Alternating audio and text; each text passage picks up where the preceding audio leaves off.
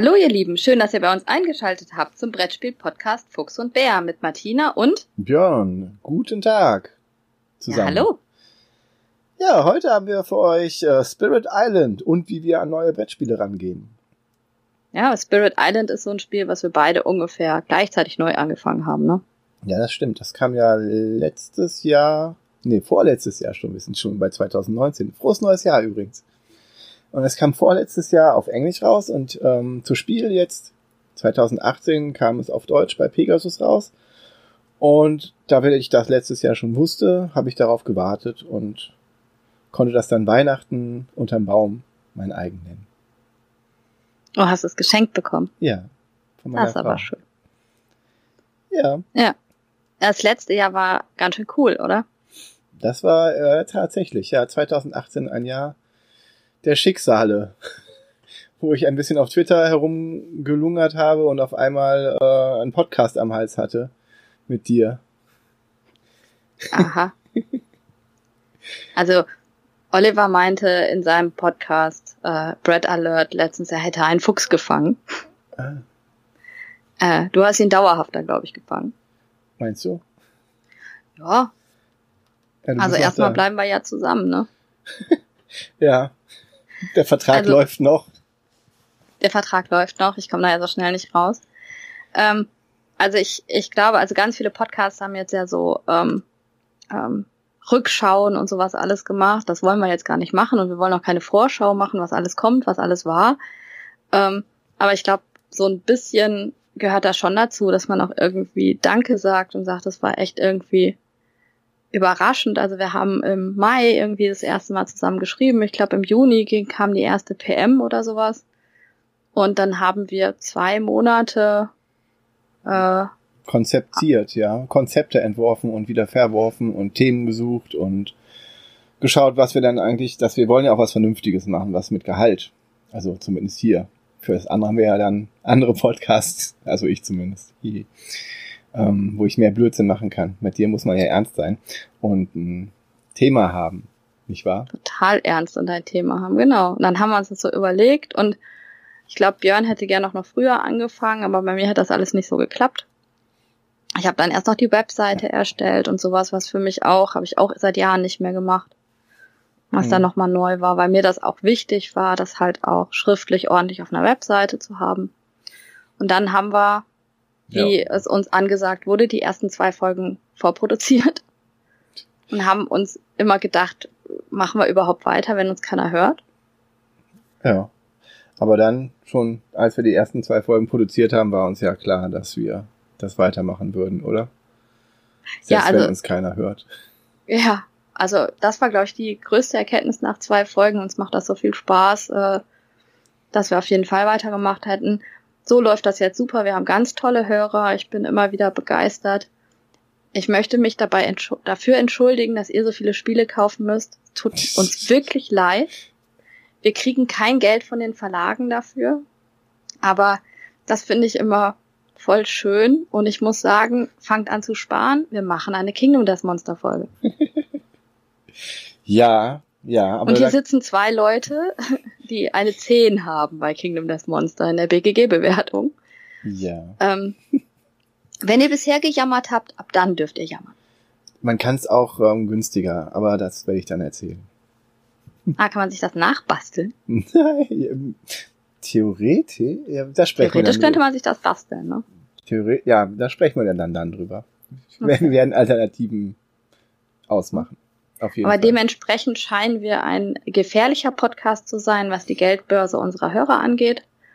Ähm, ich selber finde das immer ein total schönes Kompliment, wenn ihr dann sagt, wow, ich habe mir Max vs. Minions angehört und ich habe es mir gekauft und so. Wegen Fuchs und Bär. Wegen Fuchs und Bär. Ja. Aber dementsprechend, wir haben jetzt so einiges abgegrast schon, aber ihr müsst nicht das Gefühl haben, dass wir nicht mehr wissen, über was wir reden wollen. Es ist äh, alles noch ziemlich viel und uns macht das Spaß und ja, manchmal ist dieses zweiwöchige doch ein bisschen stressig. Ja. Einfach weil wir beide ja auch noch andere Leben neben dem Podcasten haben. Und ähm, aber wir versuchen das immer wieder und äh, wenn das mal in Zukunft nicht mehr klappt oder wir vielleicht auf einen anderen Tag gehen oder so, dann verzeiht uns das, dann ist das dem geschuldet, dass wir doch langsam anders aufnehmen müssen, weil unsere Folgen immer länger werden. Ja, weil du immer so viel redest. Ja, ich weiß, tut mir leid. Aber ihr wollt es anscheinend auch teilweise so. Auch wenn es einige nicht so wollen. Aber es ist uns ja egal, weil wir machen das ja für uns. machen das für uns. Wir haben auf Twitter aufgerufen, dass ihr uns äh, Wünsche sagen könnt, was für Themen ihr mal gerne hättet. Ist auch ein bisschen was angekommen. Könnt ihr gerne weitermachen. Wir werden das da mal in die Überlegung mit reinnehmen. Mehr verspreche ich nicht. Das stimmt. Es ist gewünscht worden, eine Elisabeth-Folge zu machen. Das wird um. Ähm. schwierig. Da müsste ich das erstmal verspielen. Mit dir. Okay. Aber das Na. könnte noch dauern. Das könnte sein. Aber so Sachen müssen wir einfach mal gucken. Freuen wir uns drauf. War ein cooles Jahr. War für uns ziemlich überraschend. Ähm, auch Essen, dass es ganz anders war. Also die Spiel in Essen war für mich schon anders als äh, alle vorherigen Spiele. Spiels. Die ist doch immer anders, oder?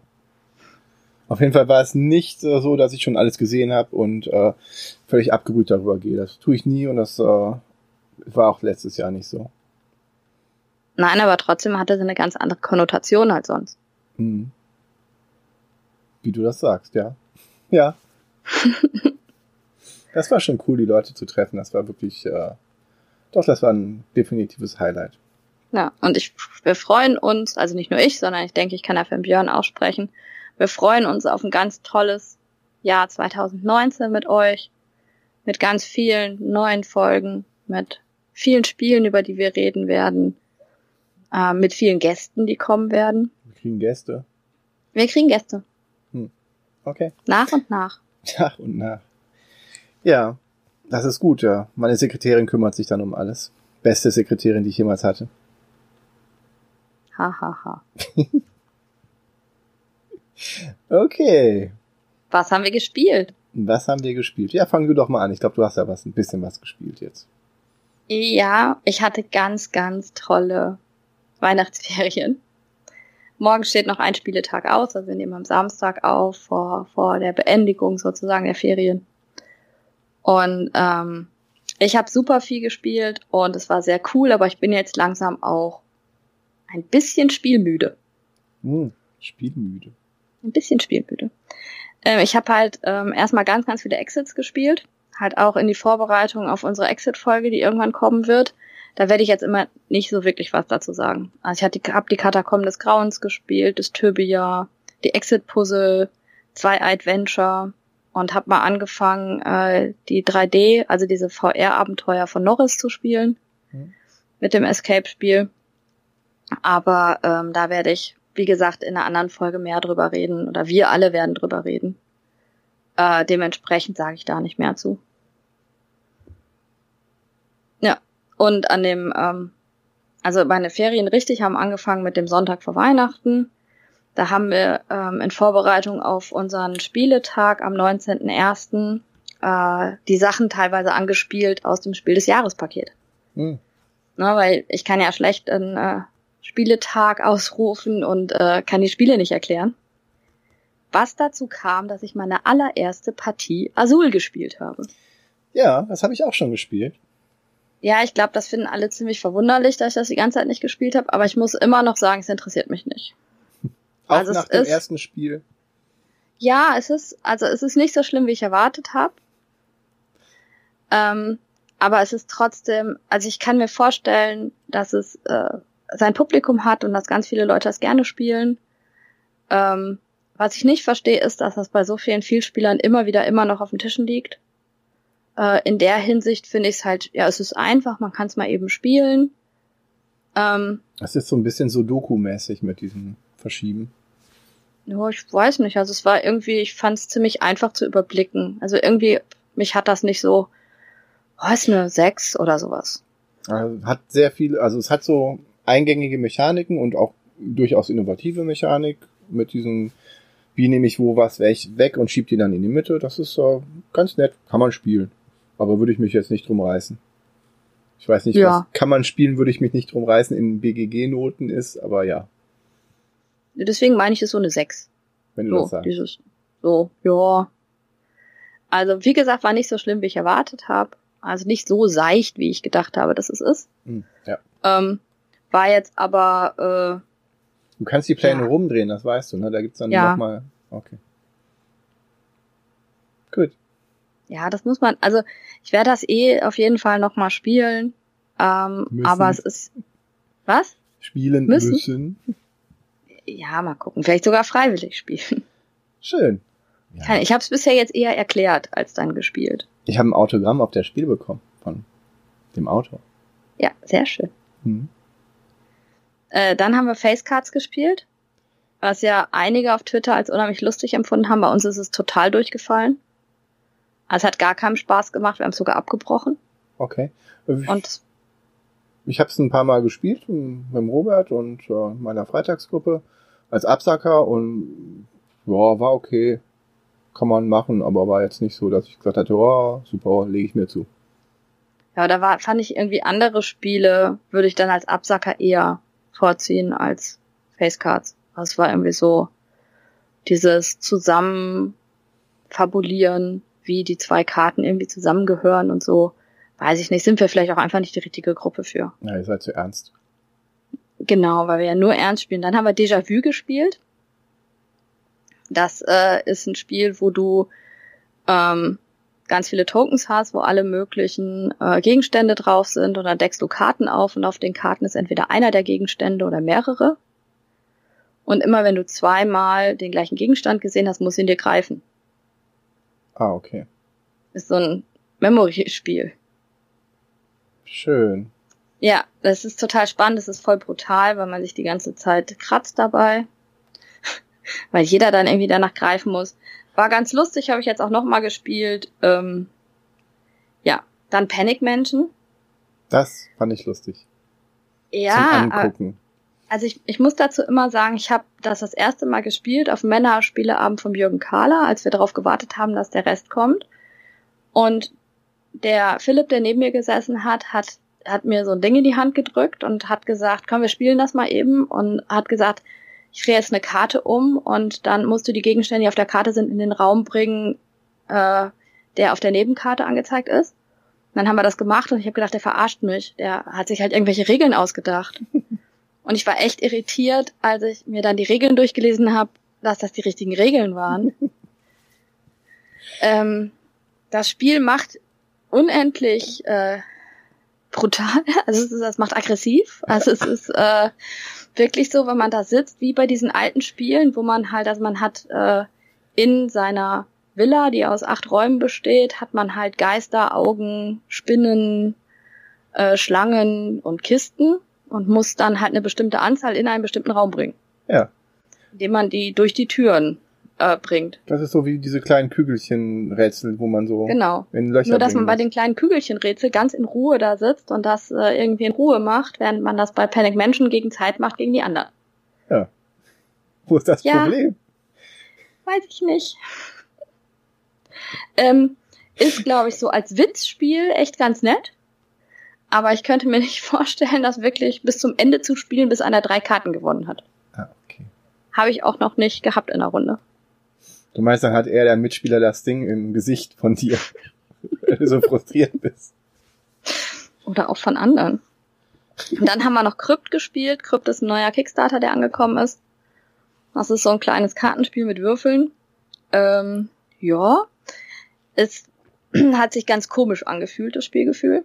Ähm, man, äh, äh, man hat Karten, also man hat Schätze, die man bekommen kann. Und um diese Schätze zu bekommen, muss man, man hat drei Würfel, muss man die Würfel hinlegen. Ein, zwei oder drei mit einer bestimmten Zahl. Also einer 1, einer 2, einer 3, einer 4. Egal. Das kann ich mir aussuchen. Und derjenige, der vielleicht den Schatz auch haben möchte, muss mich mindestens überbieten. Also wenn ich zwei Zweier hinlege, kann er einen Würfel hinlegen mit einer 5. Hat er mich überboten. Wenn ich zwei Dreier hinlege, muss er schon zwei Vierer hinlegen, um mich zu überbieten, weil ich kann nicht, ich muss immer den gleichen Zahlenwert hinlegen. Die Würfel, die ich lege, sind aber nur dafür da, ich kriege die Schatzkarte auf jeden Fall, wenn da ein Würfel drauf liegt. Die Höhe der Zahl ist einfach nur, ich muss die überwürfeln, damit ich meine Würfel zurückkrieg.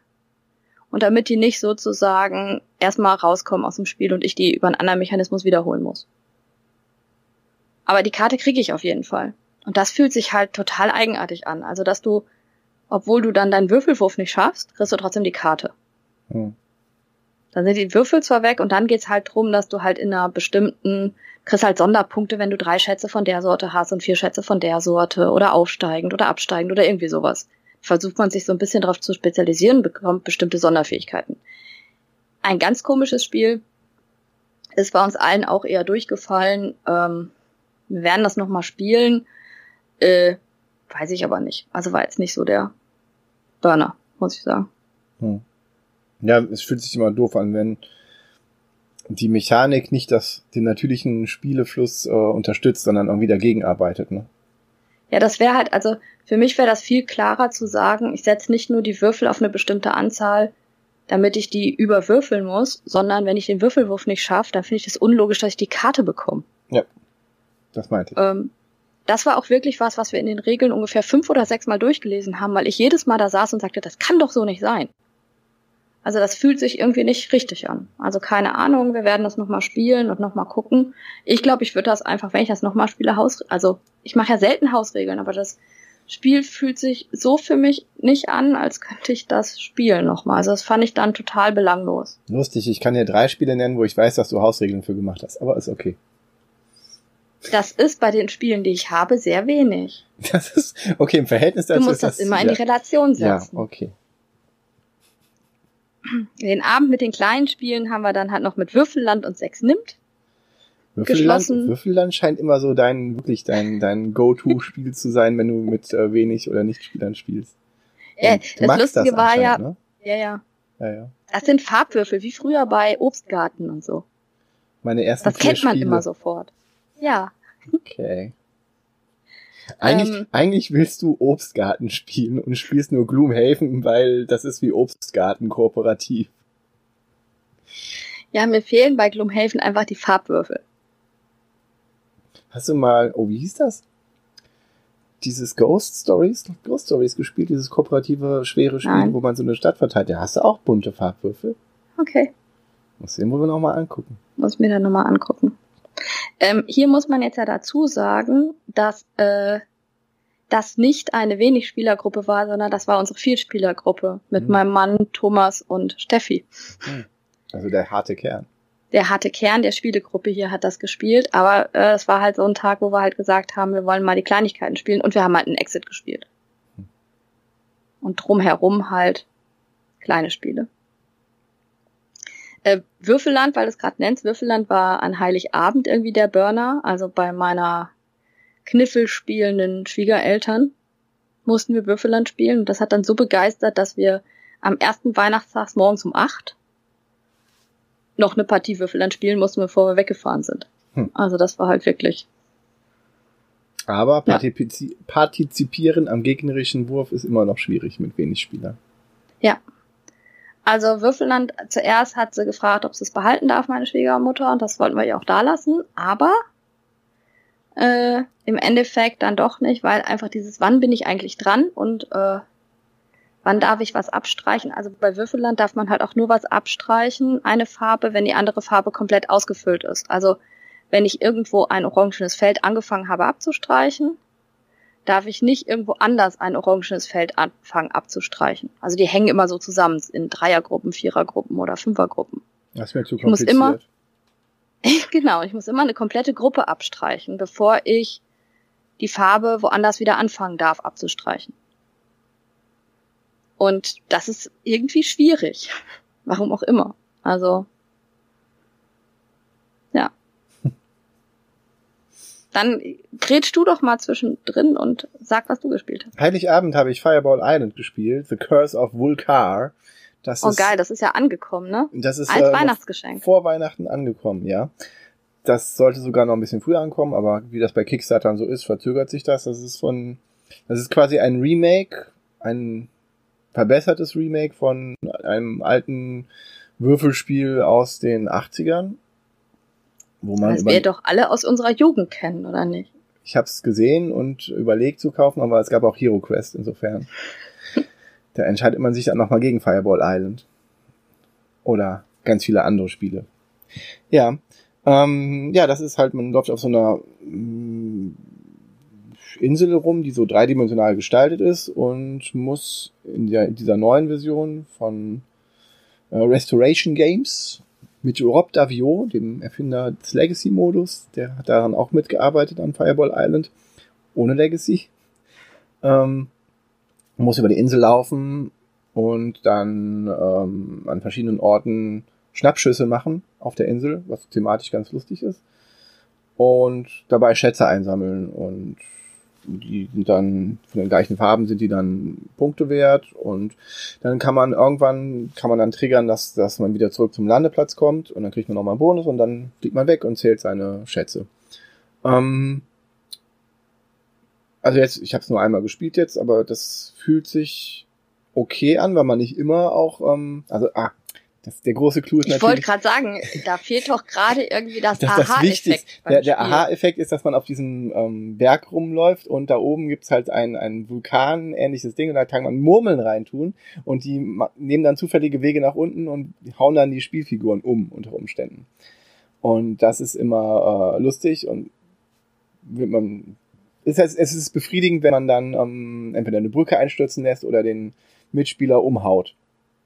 Und das kann aber auch einen selbst umhauen, oder? Kann auch zur Not, also wenn man es ungeschickt macht, ja, aber manchmal muss man es auch so machen, weil das, das Drehding da oben, was man so ein bisschen steuern kann, wo sich das hin, wo ungefähr die Kugeln hinlanden, kann auch mal zu deinen Ungunsten sein, aber es okay. kommt eher selten vor. Man kann auch so Tunnel gehen und hat, ähm, es ist kein Würfeln und Laufen Spiel mehr, das ist das Gute, sondern man hat halt immer zwei Handkarten, wo man eine von auswählen kann, wie viel Fälle man geht und ob man dann nochmal so eine Palme äh, so dreht, dass sie einen schützt oder ob man dann auch eine kleine Kugel ähm, los, los äh, schnipst. Und es gibt auch noch so ein paar Erweiterungen, wie ein Tiger, den man ins Feld schnipsen kann, damit der irgendwelche Spielfiguren umhaut. Aber das waren so, ähm, so Geschicklichkeitselemente, die ich mir dann nicht dazu geholt habe, weil ich äh, dann schon nur diese Kugeln haben wollte und das andere habe ich dann als eher, naja, wollte nicht rumschnipsen und irgendwelche Geschicklichkeitsspiele noch zusätzlich haben.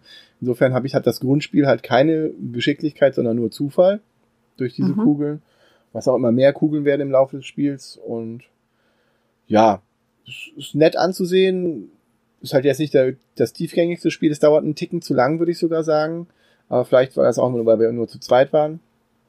Ähm, kann man spielen, aber ist jetzt auch aber ist, ist jetzt auch nicht gewünscht worden, ne?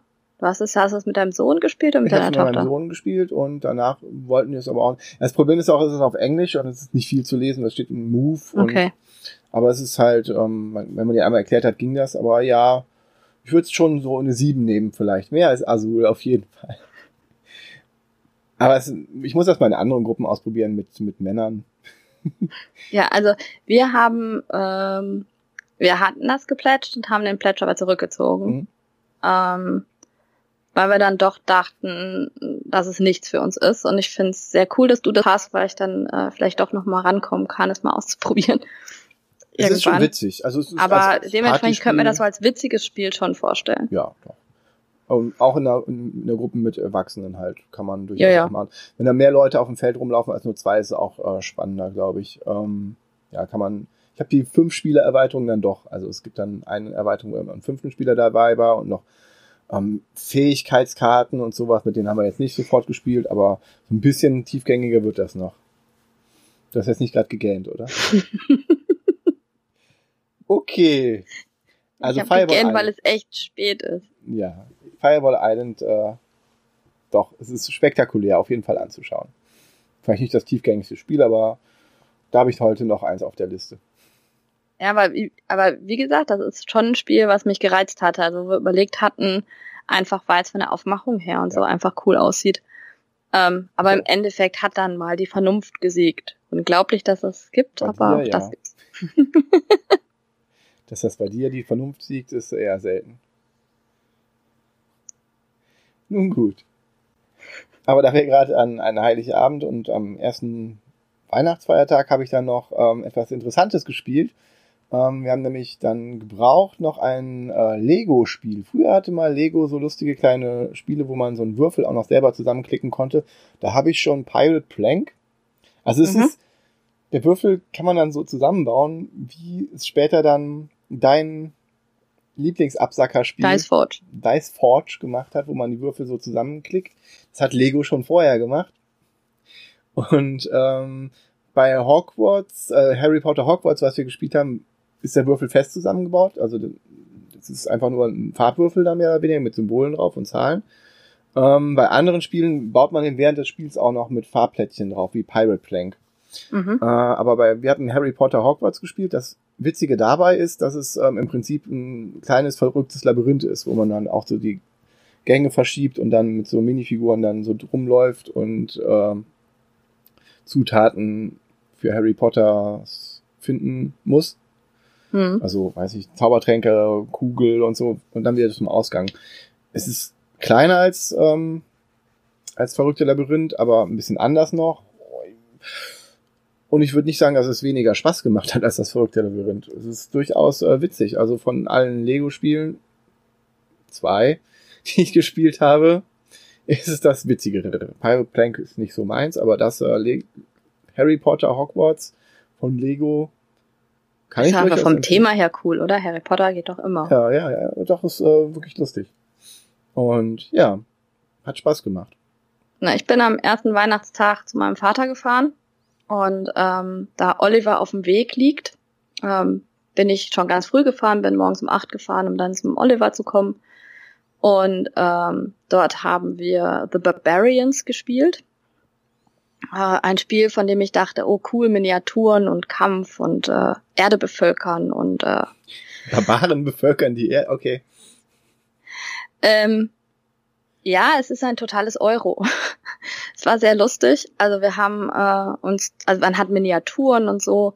Man hat einen, einen Plan, äh, auf dem man Inseln halt ähm, entdecken kann als Barbar. Und äh, die kriegt man durch einen Kampfmechanismus. Und äh, ansonsten hat man Arbeiter, die man einsetzt, die halt auch einfach ein bisschen martialischer aussehen.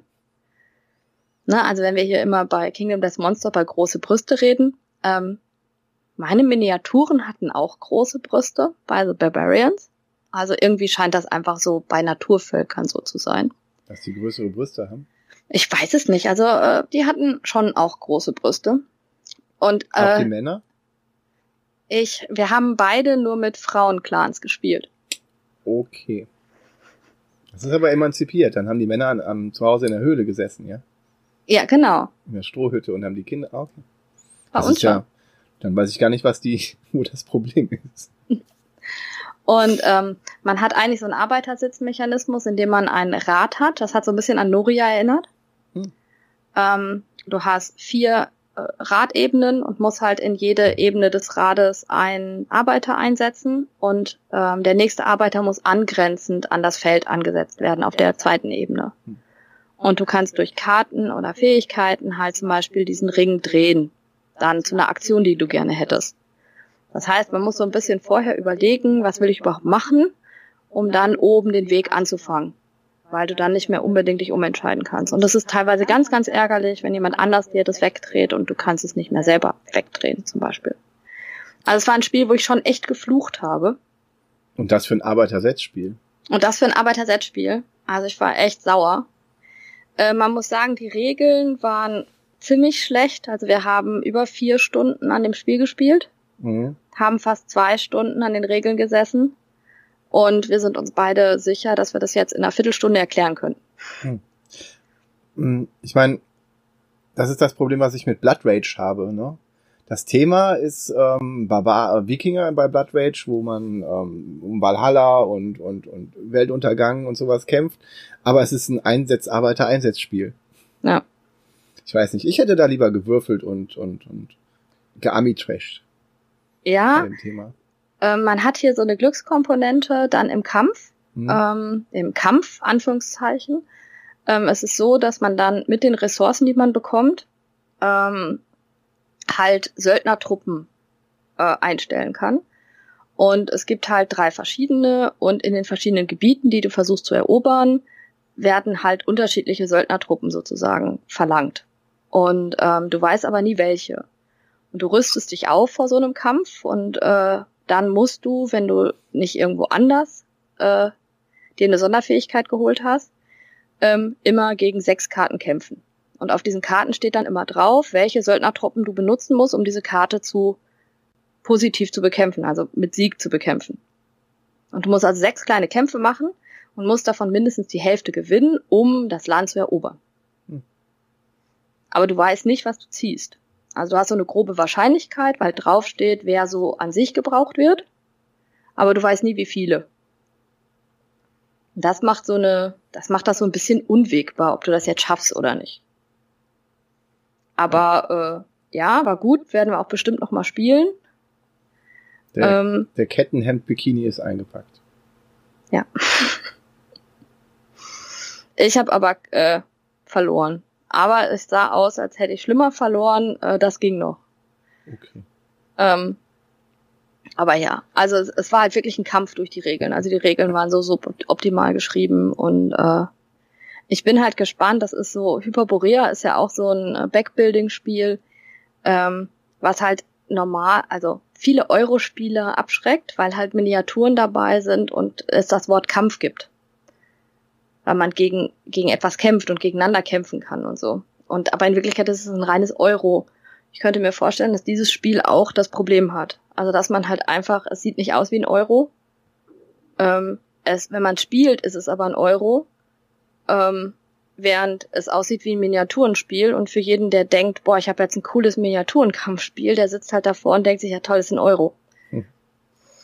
Also mal gucken, was da kommt. Und danach ähm, haben wir ein Escape noch gespielt und dann ging es weiter zu meiner Familie, die zum Glück auch ganz viel spielt. Also mein Bruder mit seinen Kindern war da. Und das ist halt auch eine Vielspielerfamilie, das ist immer ganz schön. Und dann war klar, dass wir nachher Absacker gespielt haben und haben dann Just One und Kneipenquiz gespielt. Und ich habe das Exit-Puzzle abgeben können, hm. weil da Leute sind, die gerne puzzeln. Ich war so glücklich. Ich habe das so auf gut Glück eingepackt und habe gedacht, boah, vielleicht finde ich irgendjemand, der mir das puzzelt. Tja. Und sie waren so lieb und haben es gepuzzelt bis nachts um vier. Und? Hast du Am nächsten Tag können? haben wir die dann gelöst. Naja, über dieses aufregende Erlebnis werden wir dann später berichten. Ja, genau. Ja, ich habe äh, Labyrinth noch gespielt, das verrückte Labyrinth. In einer Special Edition, das heißt auch, gibt's auch, heißt einfach nur Labyrinth, das verrückte Labyrinth in einer Sonderedition. Die leuchtet im Dunkeln. Das ist ganz witzig. Oh, wie cool. Das ist ganz witzig. Das kann man normal spielen, wie das normale verrückte Labyrinth. Die haben auch äh, diese uralten, da gab's ja ganz spezielle ähm, Symbolik, die man aber auch mhm. wiedererkennt. Die sind ein bisschen moderner gemacht, sieht immer noch cool aus. Und ähm, der erste, der vier Schätze hat, man muss immer auf diese schieben und dann zu den Schätzen laufen. Ihr kennt das bestimmt alle. Und wenn man dann ein einer dann vier Schätze hat, dann wird das Licht ausgemacht, also wirklich ausgemacht in dem Raum. Es muss dunkel sein. Und dann leuchtet das Labyrinth und die ja, die Gänge sind immer noch die gleichen. Aber da, wo jetzt vorher es frei war, leuchten dann neue Symbole auf und es gibt einen Satz neuer Karten, die man dann mhm. bekommt. Man kann die normalen Schätze dann nicht mehr sammeln. Und man kann, muss, kriegt dann vier neue, die man sammeln muss. Und die sind dann alle zwei Punkte wert statt ein Punkt. Und so dass derjenige, der das erste vier Schätze hat, schon einen Vorsprung hat, weil er halt vier Punkte schon hat und die anderen drei oder weniger. Aber dann ist nochmal alles offen, um dann zu gucken, wie man dann äh, die restlichen Schätze bekommt und dann zum Ausgang zu laufen. Das war ganz witzig, das hat auch den Kindern Spaß gemacht. Und ich habe gewonnen, das hat den Kindern nicht so viel Spaß gemacht, aber hey, wer kann, der kann.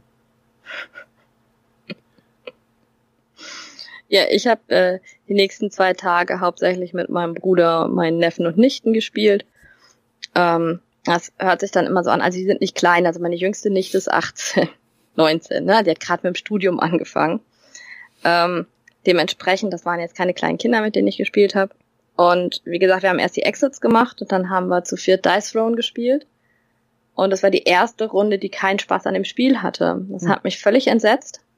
Ähm, aber es war auch eine ganz schlimme Partie. Also die hat irgendwie zwei Stunden gedauert und die haben sich zu Tode überlegt und meine Nichte hat die ganze Zeit schon immer erzählt, wie scheiße sie das Spiel findet und dass sie froh wäre, wenn sie stirbt. Und äh, ja, fand ich echt äh, irritierend für mich, weil es die erste Gruppe war, in der es nicht funktioniert hat. Aber passiert halt auch.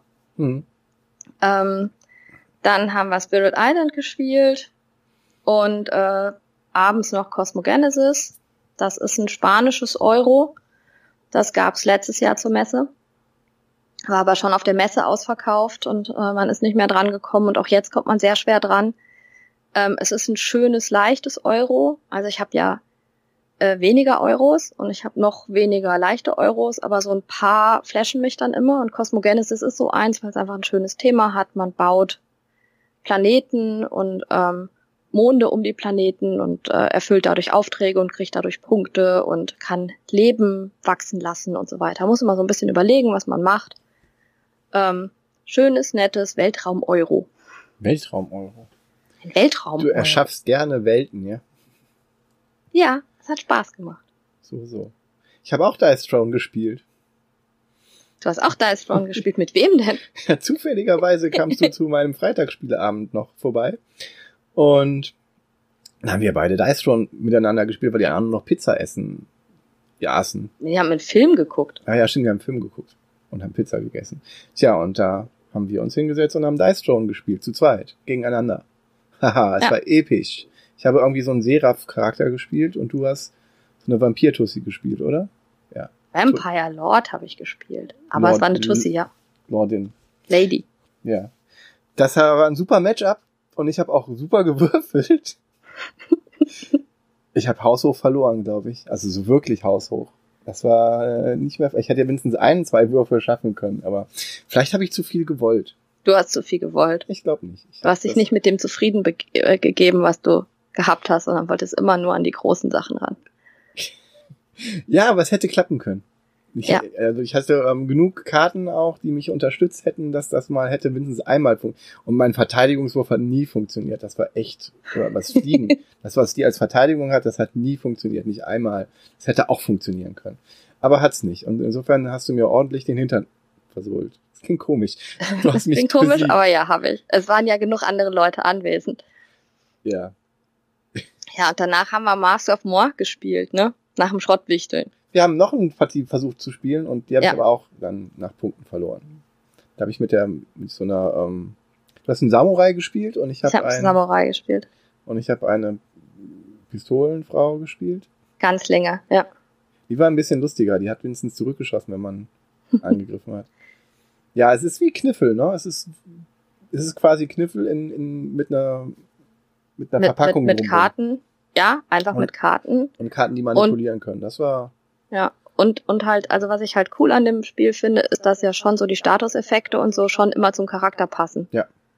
Und dass jeder Charakter sich auch anders ähm, Spiel. verteidigt und so. Also zum Beispiel, wenn man den Barbar spielt, das ist der einfachste Charakter, der macht halt wirklich nur Schaden. Cool. Warum habe ich die nicht genommen? Weil du keinen Charakter mit der niedrigsten Komplexität spielen wolltest.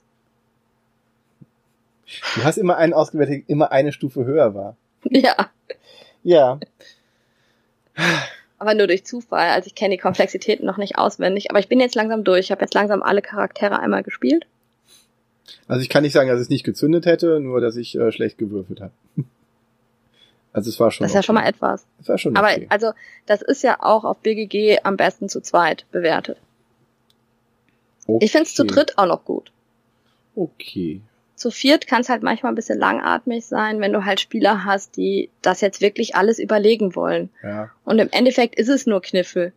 Ne? Also im Endeffekt würfel ich dreimal und versuche dann mal mit dem Würfelwurf das Beste rauszukriegen. Aber du kannst halt schon viel überlegen, weil du hast halt Statuseffekte, du hast Karten, die irgendwas äh, modifizieren können, ja. verändern können. Das ist so ein bisschen, ja. Aber es finde ich auch cool. Also es ist halt jeder, jeder spielt sich anders. Also ich würde nicht, Kniffel würde ich nicht auf den Tisch legen, das, äh, ja.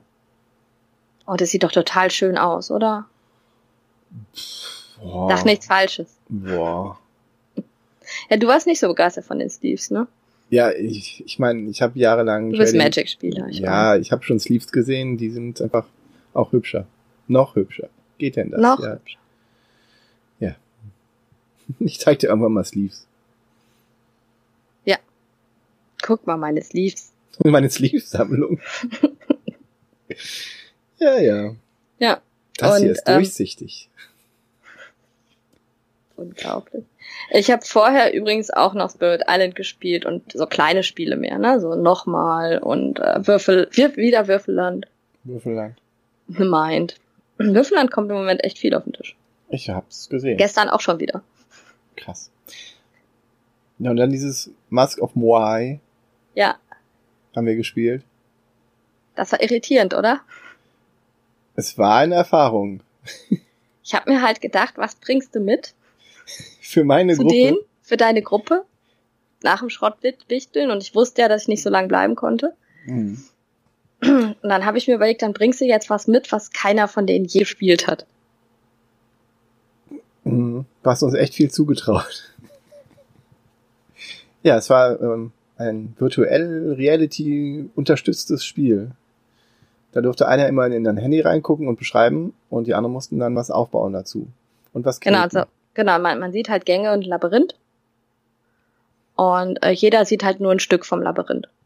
Und das halt durch diese VR-Brille. Und ähm, man sieht halt immer die Rappa-Rappa, die ziemlich nervig sind mit Ton. Hm. Und die muss man dann kneten. Also es ist halt auch noch ein Knetspiel. Da muss man die kneten, dass man die wiedererkennt. Und das muss man halt den anderen allen beschreiben. Ja. Und dann muss man den noch beschreiben, also man sieht so Säulen immer da drin, äh, welche Farbe die haben. Und dann sieht man manchmal Gänge und dann sieht man andere Säulenstücke und so. Man kann immer nur aus dem einen Raum rausgucken, in dem man ist. Man muss dann sich auch, äh, man muss ins Wasser springen und so. Man muss sich so ein bisschen, ganz bisschen bewegen Hm. und muss sich drehen und so. Und theoretisch muss man das auf Zeit machen und dann wird es auch ein richtiges Spiel. Genau, also theoretisch macht man das mit äh, 60 Sekunden oder 30 Sekunden. Ja. Also ich kann mir das mit 30 Sekunden nicht vorstellen. Ich, mit einem eingespielten Team, das wirklich dann, wo alle das wollen und nicht nur drum albern, Ja. äh, kann ich mir das gut vorstellen, ja. Aber ich muss sagen, ähm, genau mit dieser Runde, nee, ohne den Robert, aber genau mit dieser Runde, habe ich Spirit Island gespielt auf einem sehr hohen Niveau. Und zwar gestern. Ja, war großartig. Also die können auch anders. Besonders ich. ja, Ja, das war mir ja auch, also es war jetzt ja nicht, dass ich das nicht gedacht habe. doch.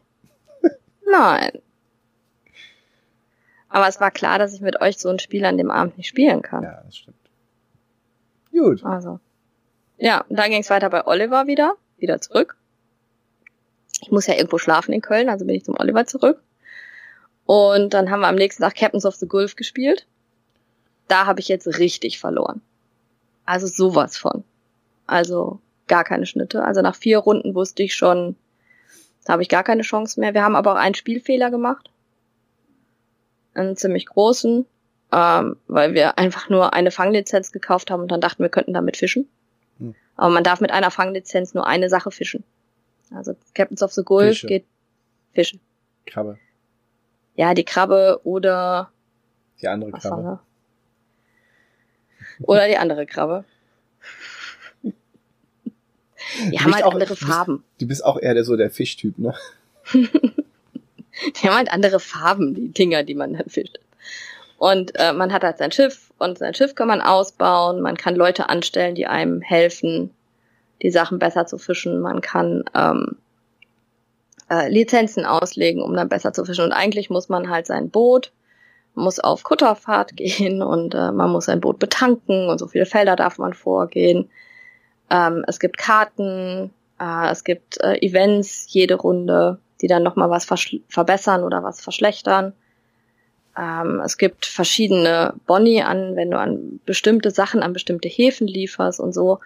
Ähm, Aber im Ja, es- Endeffekt zählt nur das Geld, was du erwirtschaftet hast und nicht deine Genau. Ausrüstung. Also das ist, ähm, ja, das muss man nochmal richtig spielen. Und bei mir ist es halt gar nicht zum Laufen. Also ich habe, äh, bei mir ist es nicht zum Laufen ge- gekommen. Aber es war jetzt nicht, dass ich jetzt, weil ich Haushoch verloren habe, sagen würde, das ist kein, kein gutes Spiel. Es hat trotzdem total Spaß gemacht. Auch wenn ich, glaube ich, äh, Oliver ganz schön genervt habe, weil ich ab der vierten Runde noch am Jammern war und sagte so, ich kann das eh nicht mehr gewinnen. Hm. Ja, und dann haben wir noch ein Adventure gespielt.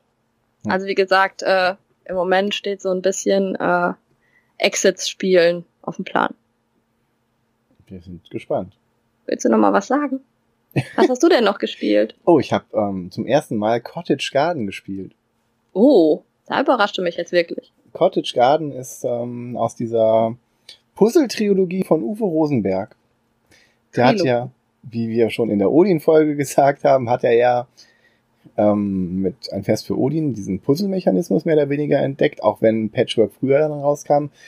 Er hat ihn für ein Fest für Odin erfunden und dann hat er sich gesagt ich mache da mehrere Spiele raus, weil ich verschiedene mh, hm, einerseits Mechaniken habe, wie ich das einsetzen kann und so weiter. Und er hat das quasi voll ausgenutzt. Also wirklich verschiedene Ideen auch in verschiedenen Spielen reinzubringen, so wie ich das über, über, überschaut habe. Ich bin nicht der größte Fan vom Puzzle-Mechanismus, aber ähm, jedes dieser drei Spiele und auch Patchwork spielt sich wirklich anders und auch anders genug, dass ich sagen würde, dass sich die auch rechtfertigen, wenn man wirklich gerne diesen Puzzle-Mechanismus hat, dass man die alle theoretisch sogar kaufen würde, weil Spring Meadow und ähm, dieses ähm, Herbstspiel mit dem Waldboden, die sind wirklich anders, auch von dem von dem vom Puzzeln her. Aber ich habe mich für Cottage Garden entschieden dass ich das äh, mir besorge und habe das gespielt und es ist in Wirklichkeit ähm, geht es darum, ähm, Katzen zu entsorgen. Also man startet, man hat zwei Felder, auf die man pflanzen kann und man kann aus einem Feld, wo dann so ein Würfel rum rumläuft, kann man neue Puzzleteile nehmen und hat halt zwei Katzen, das sind quasi ähm, Joker-ähnliche Ressourcenteile. Und das, also das Wichtigste bei diesem Spiel, das Besondere bei diesem Spiel ist der Scoring-Mechanismus, also der, wie man die Punkte zählt. Da man, man kriegt, wenn man ein Feld bepflanzt hat, kriegt man nicht für die Pflanzen, die man da drauf, also sein, man kriegt nicht für die Pflanzen Punkte, sondern man kriegt quasi für die Blumentöpfe und für die wusste nicht, dass das so heißt, aber Pflanzglocken, sagt ihr das was als Frau? Nö, ich habe okay. nichts mit Garten am Hut. Okay, also man hat da Blumentöpfe drauf und äh, Pflanzglocken, die dann hellblau sind. Und für die kriegt man Punkte, wenn das Feld fertig ist. Man will also die Blumen möglichst so legen, die Blumenfelder, diese Puzzleteile, will man so legen, dass man wenig der vorgedruckten Töpfe oder Pflanzglocken überdeckt. Und dann bleiben oft noch so, entweder muss ich entscheiden, dass ich eine Lücke nehme und dann irgendwie was anderes reintue und dann eine Runde warte. Ich kann mir immer, äh, wenn ich will, einen Topf nehmen anstatt eine Pflanze und den einen Punkt mehr, aber man muss halt quasi eine Runde darauf verzichten, mehrere Felder zu bauen, weil man nur ein Feld belegen kann, weil man hat immer so kleine Einerfelder übrig, die man ja belegen will. Oder ich nehme einen Teil, was halt dann auch leider einen Topf bedeckt. Das willst du auch nicht, weil die Töpfe geben ja Punkte. Oder du nimmst eine deiner beiden Katzen, und steckst die dann da in die Erde rein. Oder aufs Feld. Also ich glaube, man verbuddelt die da. Und dann ist das Feld fertig und man kann es fertig abgeben. Dann hat man eine das ist ganz schön brutal. Ja. Ähm, man kriegt neue, wenn man genug Punkte macht, kriegt man ähm, so eine rote Linie, wo dann man neue Katzen kriegt. Und wenn man mit kleineren Kindern spielt, kriegen die auch extra Katzen. Und dann kann man wieder diese Katzen nehmen und muss die dann wieder äh, vergraben am besten. Oder wenn man sich ähm, auf diesem 4x4 großen Feld ähm, in der Mitte oder 5x5 großen Feld, wo immer man sich mit einem Mechanismus, wo der Würfel so rumwandert, aus einer Reihe eins von vier Sachen nehmen kann. Wenn die Reihe leer ist, also nur noch drei, nur noch eins oder kein, keine, kein Puzzleteil mehr liegt, dann werden die automatisch aufgefüllt. Wenn man aber früher die auffüllen will und man sieht, welche da hinkommen würden, dann kann man eine Katze ausgeben. Also man kann die quasi zerhäckseln und über das Feld äh, sprühen, sodass dann neue Blumen da wachsen. Ich glaube, so ist das gedacht. Also in Wirklichkeit geht es bei Cottage Garden darum, äh, Katzen unter die Erde zu bringen, beziehungsweise zu zerhäckseln. So habe ich das zumindest interpretiert. Das glaube ich nicht. Dann hast du es wohl noch nicht gespielt. Das war Cottage Garden. Das äh, übersetzt heißt das, glaube ich, ähm, Katzenfriedhof. Cottage Garden. Bei uns ging es dann an Silvester weiter mit dem Spielen. Ähm, dass äh, wir spielen immer an Silvester und wir spielen immer an Silvester Time Stories. Diesmal haben wir den Estrella Drive gespielt. Ähm, ja, wir haben ziemlich viele Durchgänge gebraucht, muss ich sagen, sechs Stück, ähm, weil wir unendlich schlecht gewürfelt haben. Also wir haben echt irgendwie unheimlich viele Zeiteinheiten verloren, weil wir einfach nicht die erforderlichen Schilde teilweise wegbekommen haben. Wir sind teilweise gestorben bei irgendwelchen Kämpfen weil wir selbst mit vier Würfeln vier Totenköpfe und nicht einen Erfolg und so gewürfelt haben. Also wir haben richtig schlecht gewürfelt. Danach haben wir noch ein Adventure gespielt und VR Escape und äh, im neuen Jahr dann ein Dice Throne. Dice Throne, das ist ja was ganz Mal wieder. Neues. Ja, also das kommt im Moment immer wieder an. Und äh, dann hat äh, um zwei Uhr unser Nachbar ans Fenster geklopft, der gerade auf dem Weg nach Hause war von seiner Party um zwei. Und äh, den haben wir dann noch reingeholt und dann haben wir noch Abluchsen und Just One gespielt. Und Just One ist wie immer, äh, man sitzt dann da und fragt noch eine Runde. Ja, noch eine Runde. Das war cool. Hat Spaß gemacht. Äh, war ein, ein schöner Abend, eine schöne Nacht. Ging ein bisschen lang. Sonst war's toll. Tja, die Kinder, wenn sie feiern, ne? ja. Ich würde noch davon erzählen wollen, dass ich ähm, den anderen Kickstarter mal gespielt habe äh, gestern Abend, nämlich Binding of Isaac Four Souls. Oh, cool. Das war einer der ähm, epischsten Kickstarter, die ich je gesehen habe. Äh, die Stretch Goals da waren sowas wie ähm, male dich blau an und fotografiere dich. Und das mussten fünf Leute machen und dann wurde das Stretch Goal freigeschaltet und sowas. Oh, Unter anderem. Also das war währenddessen äh, hat man sehr krasse äh, Fotos auch getwittert bekommen, wenn man das verfolgt. Ich glaube, man kann die bestimmt noch sehen auf dem Account von Edmund sowieso, dem Erfinder von Binding of Isaac. Und Binding of Isaac ist ein Kartenspiel, was auf einem Computerspiel basiert, welches wir nicht besprechen werden, aber ähm, die Ikonografie, also die, die Karten sind quasi alle, alle im Spiel wieder zu, also aus dem Spiel wieder zu erkennen. Was ist das Spiel? Hm, grob gesagt, man hat drei Kartenstapel, einen ähm, Loot-Kartenstapel, einen Schätze-Kartenstapel, einen Monster-Kartenstapel. Von dem Schätze-Kartenstapel und von dem Monster-Kartenstapel werden jeweils zwei Karten aufgedeckt und hingelegt. Und man hat selber einen Charakter, der hat zwei Lebenspunkte und macht einen Schaden und hat eine Sonderfähig, äh, eine Sonderkarte, einen Schatz, den man nicht verlieren kann. Und man startet mit drei Geld- und drei Loot-Karten. Und in seinem Zug spielt man dann eine Lootkarte, zieht man eine Lootkarte und man kann eine Lootkarte spielen. Und wenn man mit seinen Helden ähm, tappt, also zur Seite dreht, kann man noch eine Lootkarte spielen. Man will dann aber auch für andere Effekte ähm, sich aufrechterhalten. Und Ziel des Spiels ist es, vier Seelen zu sammeln. Die kriegt man, Mhm. indem man Bossmonster hauptsächlich besiegt. Und das ist ein ganz einfacher Kampfwürfelmechanismus. Man, auf dem Monster steht drauf, äh, sagen wir mal 4 plus, ein Schaden und man muss dann gegen das Monster würfeln. Wenn man eine 4 plus würfelt, macht man einen Schaden, den man auf seinem Helden drauf hat, meistens ein. Oder durch Gegenstände irgendwie verbessert. Und dann, ähm, wenn man das aber nicht schafft, also nur eine 3 würfelt, dann macht das Monster dir so viel Schaden, wie das Monster sagt.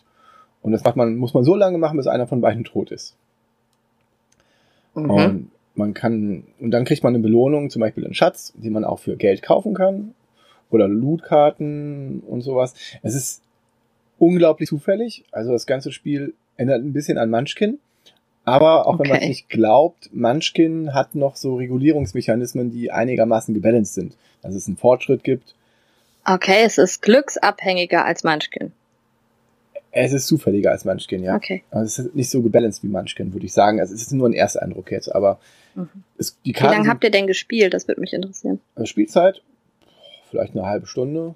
Okay. Also es war auch recht, es ist halt recht eigentlich, es geht immer reihum. Das Problem ist, ähm, einer hatte dann zufälligerweise eine Lootkarte gezogen, die sagt, ähm, macht drei Schaden an einem Monster. Und dann lag da ein Boss und dann hat er das Monster besiegt. Daraufhin hat er eine Schatzkarte bekommen, die ziemlich gut war. Die konnte sagen, äh, dein Effekt wird negiert. Und ähm, ja, das war dann alles. Also man spielt kooperativ oder eigentlich spielt man nicht kooperativ. Eigentlich will man will man selber die vier Seelen sammeln, aber man kann sich dann verbünden und quasi jemanden unterstützen während des Kampfes durch seine Sachen. Man muss es aber nicht tun, theoretisch. Also das Spiel will, dass du das dann in der Gruppe selber balanced, so von wegen, ähm, oh, der ist zu stark und dann äh, verbünden wir uns alle gegen den, um dem dann zu schaden oder ich weiß nicht, warum man, warum da steht, dass man auch jemandem helfen kann, weil man will eigentlich keinem helfen, dann soll er halt sterben. Mhm. Und dann gibt's halt einen kleinen Malus. Äh, man muss eine Schatzkarte abgeben und ähm, eine Handkarte abgeben und eine Münze abgeben. Es ist halt, wenn der eine einen Run hat und Glück hat, dann haben wir den nicht mehr einbekommen. Es war so, dass ähm, einer von unseren Spielern halt durch diese Kombination, ich mache sofort ein Monster platt, kriegt dann eine gute Schatzkarte, die wirklich hilft. Und andere haben halt Schatzkarten gezogen, die eher ein Fluch waren Mhm. zufälligerweise. Und das war halt ein bisschen seltsam. Jedenfalls ähm, hat er dann vier Seelen gesammelt, bevor alle anderen überhaupt eine Seele sammeln konnten. Ich hatte noch eine Seele, weil ich zufällig eine Lootkarte gezogen habe, wo drauf steht, du hast eine Seele. Okay. Und äh, naja, und das sind halt die Siegpunkte.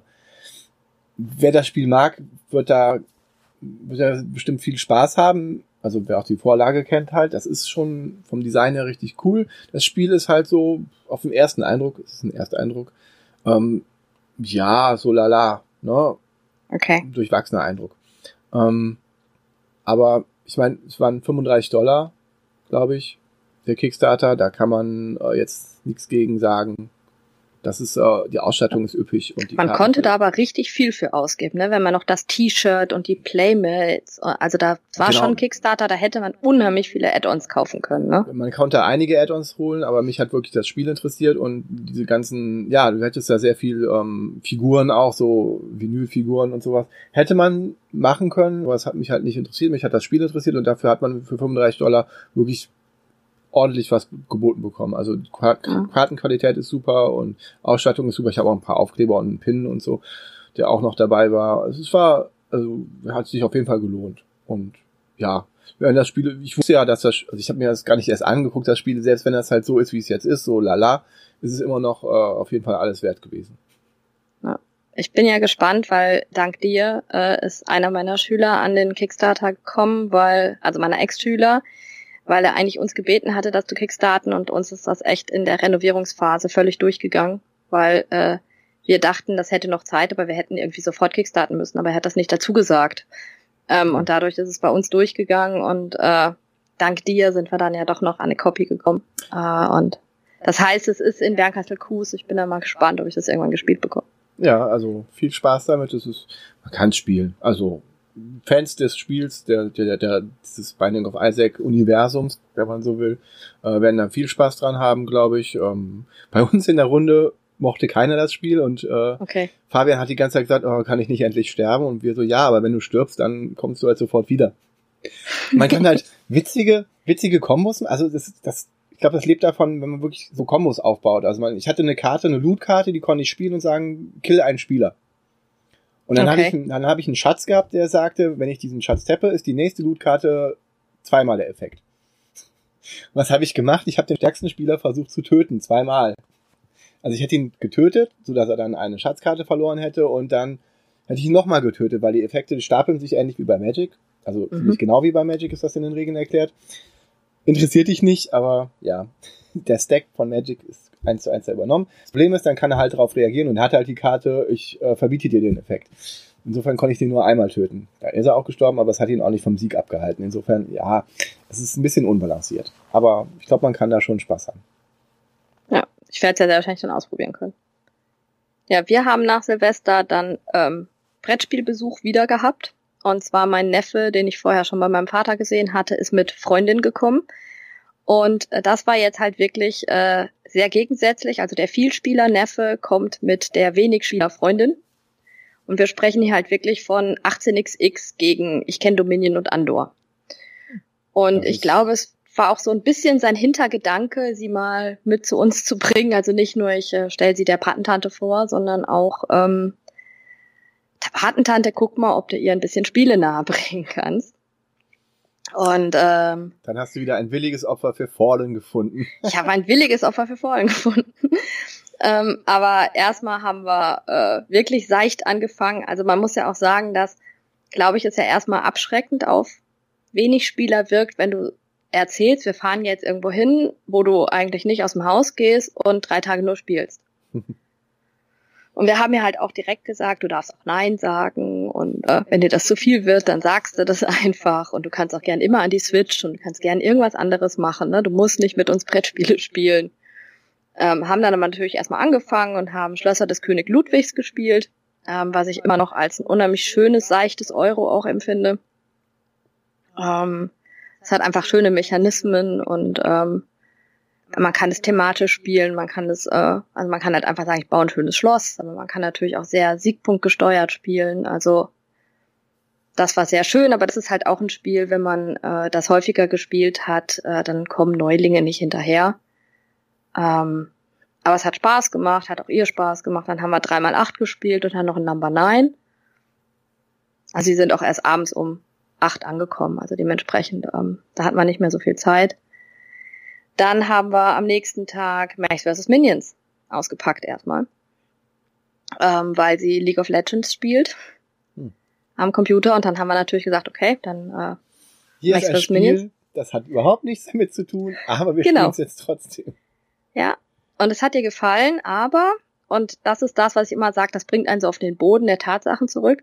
Sie fand es schon am Anfang unübersichtlich mit den Karten. Was machen die ganzen Karten? Wie programmiere ich und so. Sie hat gesagt, so der Start, den fand sie immer schwer, bis sie so eine gewisse Engine aufgebaut hatte.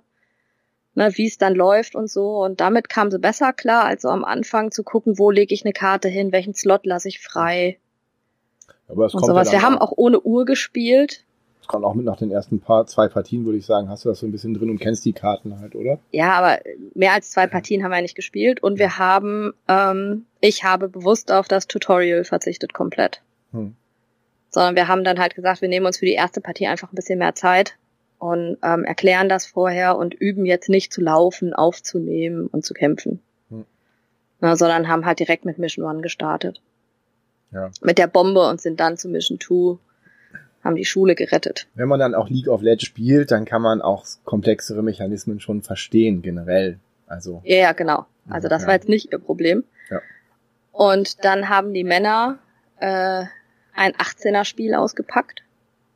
Und äh, wir Frauen durften dankend Nein sagen. Hm. Ich war sehr froh, dass die Jojo da war. Wenn ich alleine gewesen wäre, hätte ich vielleicht mitspielen müssen. Äh, so musste ich ja die Jojo beschäftigen. Und ähm, was packe ich da natürlich aus? Fallen. Hm. Und wir haben zwei Partien vorhin gespielt. Und jetzt im Resümee hat sie gesagt, ich sagte, man sagt so, ja, also ich möchte ja schon lieber nur so Spiele spielen, die so eine Stunde dauern. Dann habe ich gesagt, naja, du hast zwei Partien voll mit mir gespielt, das hat vier Stunden gedauert. Was? Wir haben vier Stunden gespielt? Ich so, ja. Und dann ist es ein gutes Spiel, wenn es dir nicht so vorkommt. Hm. Ja? Also, wie immer, also bisher der Einzige, der nicht total begeistert war, war Robert. Hm. Ich würde gerne mal vorher mit dir spielen, irgendwann. Ja, irgendwann. Das werden wir sehen. Dann ja, kannst du mal als also, Böser spielen, oder? Du spielst ja immer die Bösen dabei. Ich spiele immer die Bösen. Du kannst deine erste Partie nicht als Böser spielen, da müsste ich dir zu viel erklären. Wer hat mit dir die erste Partie gespielt? Andere Leute, die das Spiel schon hatten. Es gab irgendwann mal einen ersten, der hat dann das erste Mal den Bösen ja. gespielt und ah, okay. Das ist so ein Kettenbriefspiel. Ja. Aber das war ja, ich meine, ich hätte ja sonst gar keine Ahnung von Fallen gehabt. Also das ist, also Fallen ist ein Spiel, was man normalerweise nicht kennt. Ähm, sondern Fallen ist ein Spiel, was man durch irgendjemanden kennenlernt, der es rumstehen hat und der begeistert davon ist. Und eigentlich ist Fallen auch nur Würfeln. Kartenmodifiziertes Würfeln, Angriffswürfeln und durch Abenteuerkarten gehen. Also du musst ständig irgendwelche, der Lord stellt den anderen immer vor Entscheidungen, den Held vor Entscheidungen, na, so hier, äh, du rennst in eine, was hatten wir? Sie ist in eine, äh, in Ork-Kampf, Ork gegen Goblins, kämpfen da unten. Was machst du? Springst du runter, um mitzukämpfen, oder schießt du von oben einen Bogen ab? Mhm. Und dann je nach Entscheidung geht's dann weiter. Also das ist so ein bisschen wie ein Abenteuerbuch.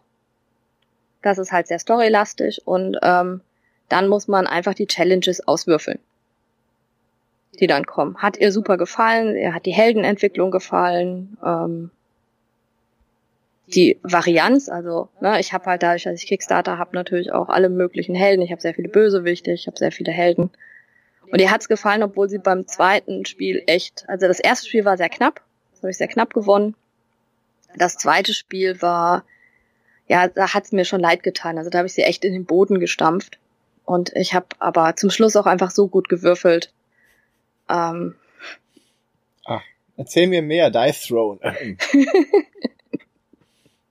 ja, aber dagegen hätte ich, habe ich bei Dice Throne total schlecht gewürfelt. Also ich habe wirklich teilweise das, das Maximum rausgeholt. da habe ich schon schlecht gewürfelt. Ähm, ja, also das war super und für den nächsten Tag hatte ich mir die Jugend eingeladen. Ich habe ja immer einmal in den Ferien spiele ich mit meinen Schülern und Studenten. Das ist diesmal ein bisschen später geworden weil ich ja die ganze Zeit vorher unterwegs war und deswegen waren meine meisten Studenten waren schon unterwegs. Nur eine war noch da. Und ansonsten war meine FSJlerin da, meine ehemalige und äh, aktuelle Schüler. Das war ganz schön. Wir waren so acht, haben dann in zwei Gruppen gespielt. Und ich habe natürlich wieder Spirit Island gespielt, aber wieder nur mit neuen Leuten. Hm. Das werden wir gleich hören, wenn wir drüber reden. Äh, ich habe bisher immer nur die Einsteiger-Charaktere und die Einsteiger-Version spielen können. Das ging einfach nicht anders. Und wir haben natürlich wieder Dice Throne gespielt. Und die Jugendlichen haben sich, also die zweite Gruppe hat sich auch Dice Throne geholt. Ah ja, zwei Seasons. Wir haben zwei Seasons. Ja, nee, die haben das zuerst gespielt und wir haben es dann nach Spirit Island gespielt. Ich habe auch viel Spirit Island gespielt. Sowohl alleine als auch in verschiedenen Konstellationen. Ja, Und konnte wirklich testen. Fast alles. Also. ja das ist alles. halt auch total cool. Also, also das ist das erste Mal, wo ich mir überlegt habe, dass es sinnvoll gewesen wäre, mal Solo zu spielen. Hm. Aber ich äh, komme da ja immer nicht zu. Also diesmal eh nicht, weil ich ja immer nur spielen muss die ganze Zeit. Und äh, die Männer haben dann irgendwann ihre 18 CZ Runde zu Ende gespielt. Ähm, und wir haben dann, Ist das in Tschechien? CZ, 18 CZ? oh, frag mich doch sowas nicht. Keine Ahnung. Kann gut sein. Gut. Ich weiß es nicht. Das soll ein perfektes Dreier und Zweier sein und es war ein kurzes. Also die waren, äh, ich glaube, die haben zweimal sechs, zweimal drei Stunden oder so, zweimal drei, vier Stunden gespielt für ein komplett neues 18er. Aber das ist ganz gut gespielt. Toll. Ja. Es ist immer so, ich finde das echt, echt faszinierend, weil man, äh, wenn man denen zuguckt beim Spielen oder sich das anguckt, die sehen halt nie aus, als hätten die Spaß. Hm. Wenn du sie dann fragst, ob sie gerade Spaß haben, sagen sie immer natürlich. Hm. Sag ich mal, ja, aber ihr hört euch nicht so an. Ja, ich habe das auch gesehen, wie das gespielt wurde und habe mich auch ähnliche Dinge gefragt. Also damals in Bonn. Bei, in Michas Spielehaus. Ja. Und als Absacker haben wir natürlich an dem Abend dann Dice Forge gespielt und Würfelland. Ah, Würfelland. Ich dachte schon Kneipenquiz. Der bessere Nee. Absacker. Ah, den habt ihr durch. Ja, aber es soll jetzt eine Erweiterung kommen. Irgendjemand hat mir das getwittert, dass eine neue Erweiterung kommt. Oh, und im Kalender, der Kalender sind nur alte Fragen. Hm. Ja. Hat ein Dirk geschrieben. Schon wieder auch einer von Ablagestapel Dirk. Wir haben den ja noch die ganze Folge noch nicht genannt. Genau. Du bist Ja. ein Fangirl von dem, oder? Weiß ich nicht. Klar, der ist aus Köln. Schönen Gruß an Dirk. Wenn ich manchmal den gelben Bären verstehen würde. Du magst Leute aus Köln. Ach so, deswegen. Ja. Ah. Wo waren wir dran? Mach weiter. Aus der. Fassung gebracht, aus der Fassung gebracht. Ich frage mich manchmal, ob der so eine Strichliste irgendwo da Ja, hat. klar. Äh, und er hat so geheime Ziele vorher mit Robert oder so ausgemacht, mit ich muss Martina dreimal aus dem Konzept bringen. Nein, Das machst du ganz alleine, ne? das mache ich ganz, von ganz alleine. Also ich bin, ne? Also wir haben jetzt ewig lang geredet, ich glaube über eine Stunde, aber ich bin durch mit dem, was ich gespielt habe. Ich auch. Das andere erzähle ich dann an einem anderen Podcast. Mit netteren Leuten. Nein, nicht mit netteren Leuten. Mit Robert. Bei den Chaosbären. Die haben wir noch gar nicht erwähnt. Schönen Gruß an Robert. Ich habe den Robert noch nie gegrüßt. Also ich Natürlich haben wir den Robert schon gegrüßt. Nicht. Echt? Okay. Aber du bist ja der Grüßer, nicht ich. Bring du auch noch an. Klar. Okay. Ja, dann sind wir durch mit dem, was haben wir gespielt. Ja. Jetzt können wir endlich mit dem Hauptspiel anfangen. Hauptspiel. Was ist unser Hauptspiel? Spirit Island. Spirit Island. In Spirit Island, da wird der Spieß mal umgedreht. Normalerweise besiedeln wir ja lustigerweise irgendwelche Inseln. In normalen Euro-Spielen normalerweise. Äh, hier ist es so, dass ähm, wir erzürnt darüber sind, dass äh, böse Kolonisten auf unsere ansonsten von Ureinwohnern bewohnte Insel kommen und wir die deswegen gnadenlos zurückschlagen müssen. Indem wir die, diese ganzen bösen Invasoren genannten Kolonialherren töten. Vertreiben, ins Wasser treiben, verbrennen. Zerstören. Steht immer da zerstören. Na ja. Oder ertränken. Manchmal auch ertränken. Kommt auf den Geist an, aber den kennst du nicht. Ja, und man, äh, wir sind Inkarnationen von irgendwelchen Naturgeistern. Äh, der Fluss, das Meer, Donner, Blitz, äh, Flammen. Flammen, Schatten, Lebenskraft aber auch und äh, Albträume. Und ja, wir versuchen unsere, ja, unsere, auf dieser Insel, die durch äh, Kartenteile zusammengelegt wird, die übrigens einzeln so aussehen wie Afghanistan. Guckt euch mal eine Karte von Afghanistan an. Das ist original dieser Spielplan. Also ziemlich genau, erstaunlicherweise. Das hat der Fabian rausgefunden. Schönen Gruß, okay. Fabian. Ja, und dann versuchen wir, ähm, ja, diese Invasoren zurückzuschlagen. Das ist unsere Aufgabe, bevor die unsere schöne Insel durch ihre Anwesenheit verseuchen und kaputt machen. Ja, und das macht man am besten, indem man ganz viel Furcht erzeugt, denn dann wird es leichter, die zu besiegen. Aber das ja. wird euch jetzt Martina erklären im Einzelnen bei der, beim Regelteil. Beim, das hört sich an beim Regelteil. Beim Regelteil. Das war ja. übrigens nicht geskriptet, was ich gerade hier vorgetragen habe. Das war aus freien Stücken. Ja. Schon wieder aus dem Konzept gebracht. oh mein Gott. Und das vom Regelteil, dem wirklich ernsten Teil dieser Folge. Ja. Ja, also ich würde sagen, ähm, die Story, dass sich das so umdreht, ist halt schon ähm, spannend, ne? Also irgendwie so dieses, es ist ganz komisch, dass man auf einmal, dass die Entdecker negativ sind. Ja. Die, ne? Ja. In letzter Zeit ähm, häufen sich ja so, dass man das auch in einfachen Brettspielen ein bisschen kritischer sehen soll, was denn so ähm, auch bei Kolonialherren so abgelaufen ist. Ne? Stichwort Mombasa. Oh, lass uns über schwarze Würfel diskutieren. uh, das lassen wir, dieses Fass lassen wir vorhin geöffnet. ja, ähm, also was erwartet uns, wenn wir Spirit Island auspacken? Also wir haben Frage beide vorweg. Entschuldigung, Frage vorweg. Ist das ein Euro? Hm, nee. Sicher nicht? Weiß das Thema ist schon ziemlich drin, aber die Mechaniken sind alle so dicht, dass es, dass ich doch schon von einem ich würde von einem Euro Eurogame sprechen.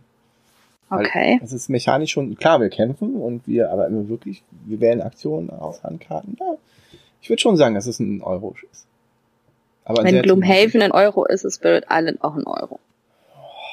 Ist, haben wir ja gesagt, Gloomhaven ist ein Euro? Auf jeden Nein. Fall ein Hybrid, oder? Ja. ja. Äh, also ich. es ist mehr Euro als Gloomhaven. Ja, das auf jeden Fall. Da können wir uns einigen. Wir haben Gloomhaven ja eh erwähnt, wir haben wieder Gloomhaven erwähnt. Ja. Schöne Grüße an die Würfelsuppe. Ich grüße jetzt auch mal, äh, der kurz vor seiner ersten Partie steht und sich total darauf freut. Also seiner ersten eigenen Partie. Schöne Grüße ähm, an Isaac, der uns Gloomhaven beschert hat. Der das nicht hören kann, weil er kein Deutsch spricht. Ja, ich glaube, der hört uns auch nicht. Ich glaube, der hat auch unseren großen Gloomhaven-Podcast nicht gehört. Eine Schande eigentlich. Ja, vielleicht man mal auf Englisch machen. Oh ja. Dann könnten wir uns noch mal, wir könnten noch mal eine Gloomhaven-Folge machen, weil wir würden ja nicht einfach nur stumpf übersetzen, sondern wir machen noch mal eine Gloomhaven-Folge auf Englisch. Komplett von vorne. Und du willst mich Englisch reden hören? Nein, ach genau, da, da gab es ein Problem. Wieso? Das ist kein Problem, nicht für mich. Ja, okay. Vielleicht mache ich dann mit jemand anders eine Gloomhaven. -Folge. Nein. Gut, also, back to topic. Also, was erwartet uns, wenn wir es auspacken? Äh, Björn hat ja schon die Spielplanteile erwähnt, äh, die aussehen wie Afghanistan. Ähm, dann haben wir ganz viel Zeugs aus Plastik. Alles, was aus Plastik ist, sind, sind Invasoren. Also wir haben ähm, die Entdecker, wir haben Städte, wir haben ähm, Dörfer. Genau, das fehlte mir. Ähm, was auch noch aus Pla Plastik ist, sind die Ödnismarker. Mhm. Ähm, die sind auch böse. Deswegen äh, dürfen die auch aus Plastik sein. Also alles, was aus Plastik ist, ist böse. Und dann haben wir aus Holz die Dahan. Und die Dahan, die sehen aus so wie kleine Pilze. Also wir nennen die auch nie Dahan, sondern wir sagen mal Pilze. Hm. Ähm, die äh, versinnbildlichen die Ureinwohner. Die uns als Naturgeister natürlich unterstützen. Jetzt sehe ich gerade die aus Holz. Ne? Ja. Also was da schon im Metathema mit drin ist. Alles Böse ist aus Plastik, das Gute ist aus Holz. Hm. Dann haben wir ganz viel Holz und Pappmarker. Und so weißt du, was noch aus Holz ist? Nein. Unsere Marker für die Präsenz auf dem Spielfeld, weil die ist ja, auch gut. Die ist auch gut. Hm. Holz. Meinst du wirklich, sie haben sich diesen, diese Gedanken gemacht? Ja, definitiv. Okay. Ähm, dann haben wir halt ähm, Übersicht, also wir haben ganz viele Karten, wir haben Übersichtskarten und Fähigkeitskarten und Furchtkarten und Invasorenkarten und Erweiterungsmodule. Also wir haben direkt ähm, in diesem einen Spiel verschiedene Spielarten mit drin. Na, also das ist doch schon mal ganz gut. Also ja? man kann das Spiel schwieriger machen, was, wenn man so die ersten drei, vier Partien gespielt hat, sich überhaupt nicht vorstellen kann, dass man das will, dass man das schwieriger macht. Ja. Es, durch Szenarien, durch andere Völker und durch, ähm, durch andere Modifikatoren, die man noch einbringen könnte. Man kann sich nicht vorstellen, dass man das wirklich schwieriger haben will. Aber vielleicht äh, kann ich mir jetzt nach meinen gespielten zehn Partien oder so doch schon vorstellen, dass ich irgendwann auf, den, auf das Niveau komme oder auf dem Punkt bin, wo ich sagen würde, okay, probiere ich mal ein Szenario aus, probiere ich mal ein schwieriges, schwierigeres Volk aus. Ja, also dadurch, dass ich immer noch warte, dass ich mal äh, nicht nur mit Einsteigern spiele. Ähm, ja, also, aber das ist schon mal das erste Tolle an dem Spiel. Es gibt ein, ein Einsteigerspiel und ein Expertenspiel. Und das ist direkt auch in der Regel farblich äh, auseinandergehalten. Das finde ich, haben sie total gut gemacht. Und ich würde auch jedem, der das zum ersten Mal spielt, auf jeden Fall die Einsteigerversion raten. Du darfst da nachher anderer Meinung sein. Ich bin dann nachher anderer Meinung. Ähm, aber ich glaube einfach, wenn man sich das das erste Mal durchliest und spielt, ist es nicht, ist es einfach eine kleine Hilfe.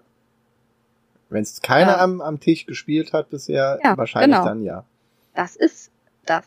Aber das wenn, ist das, was ich gerade gesagt habe. aber dann würde ich tatsächlich empfehlen, weil das ist, bietet sich bei diesem Spiel an wie bei keinem anderen Spiel, ähm, sich die Regeln durchzulesen und eine Partie, eine Solo-Partie zu spielen. Um einfach ähm, das Spielsystem und einfach mal für sich selber kennenzulernen und dann den anderen erklären.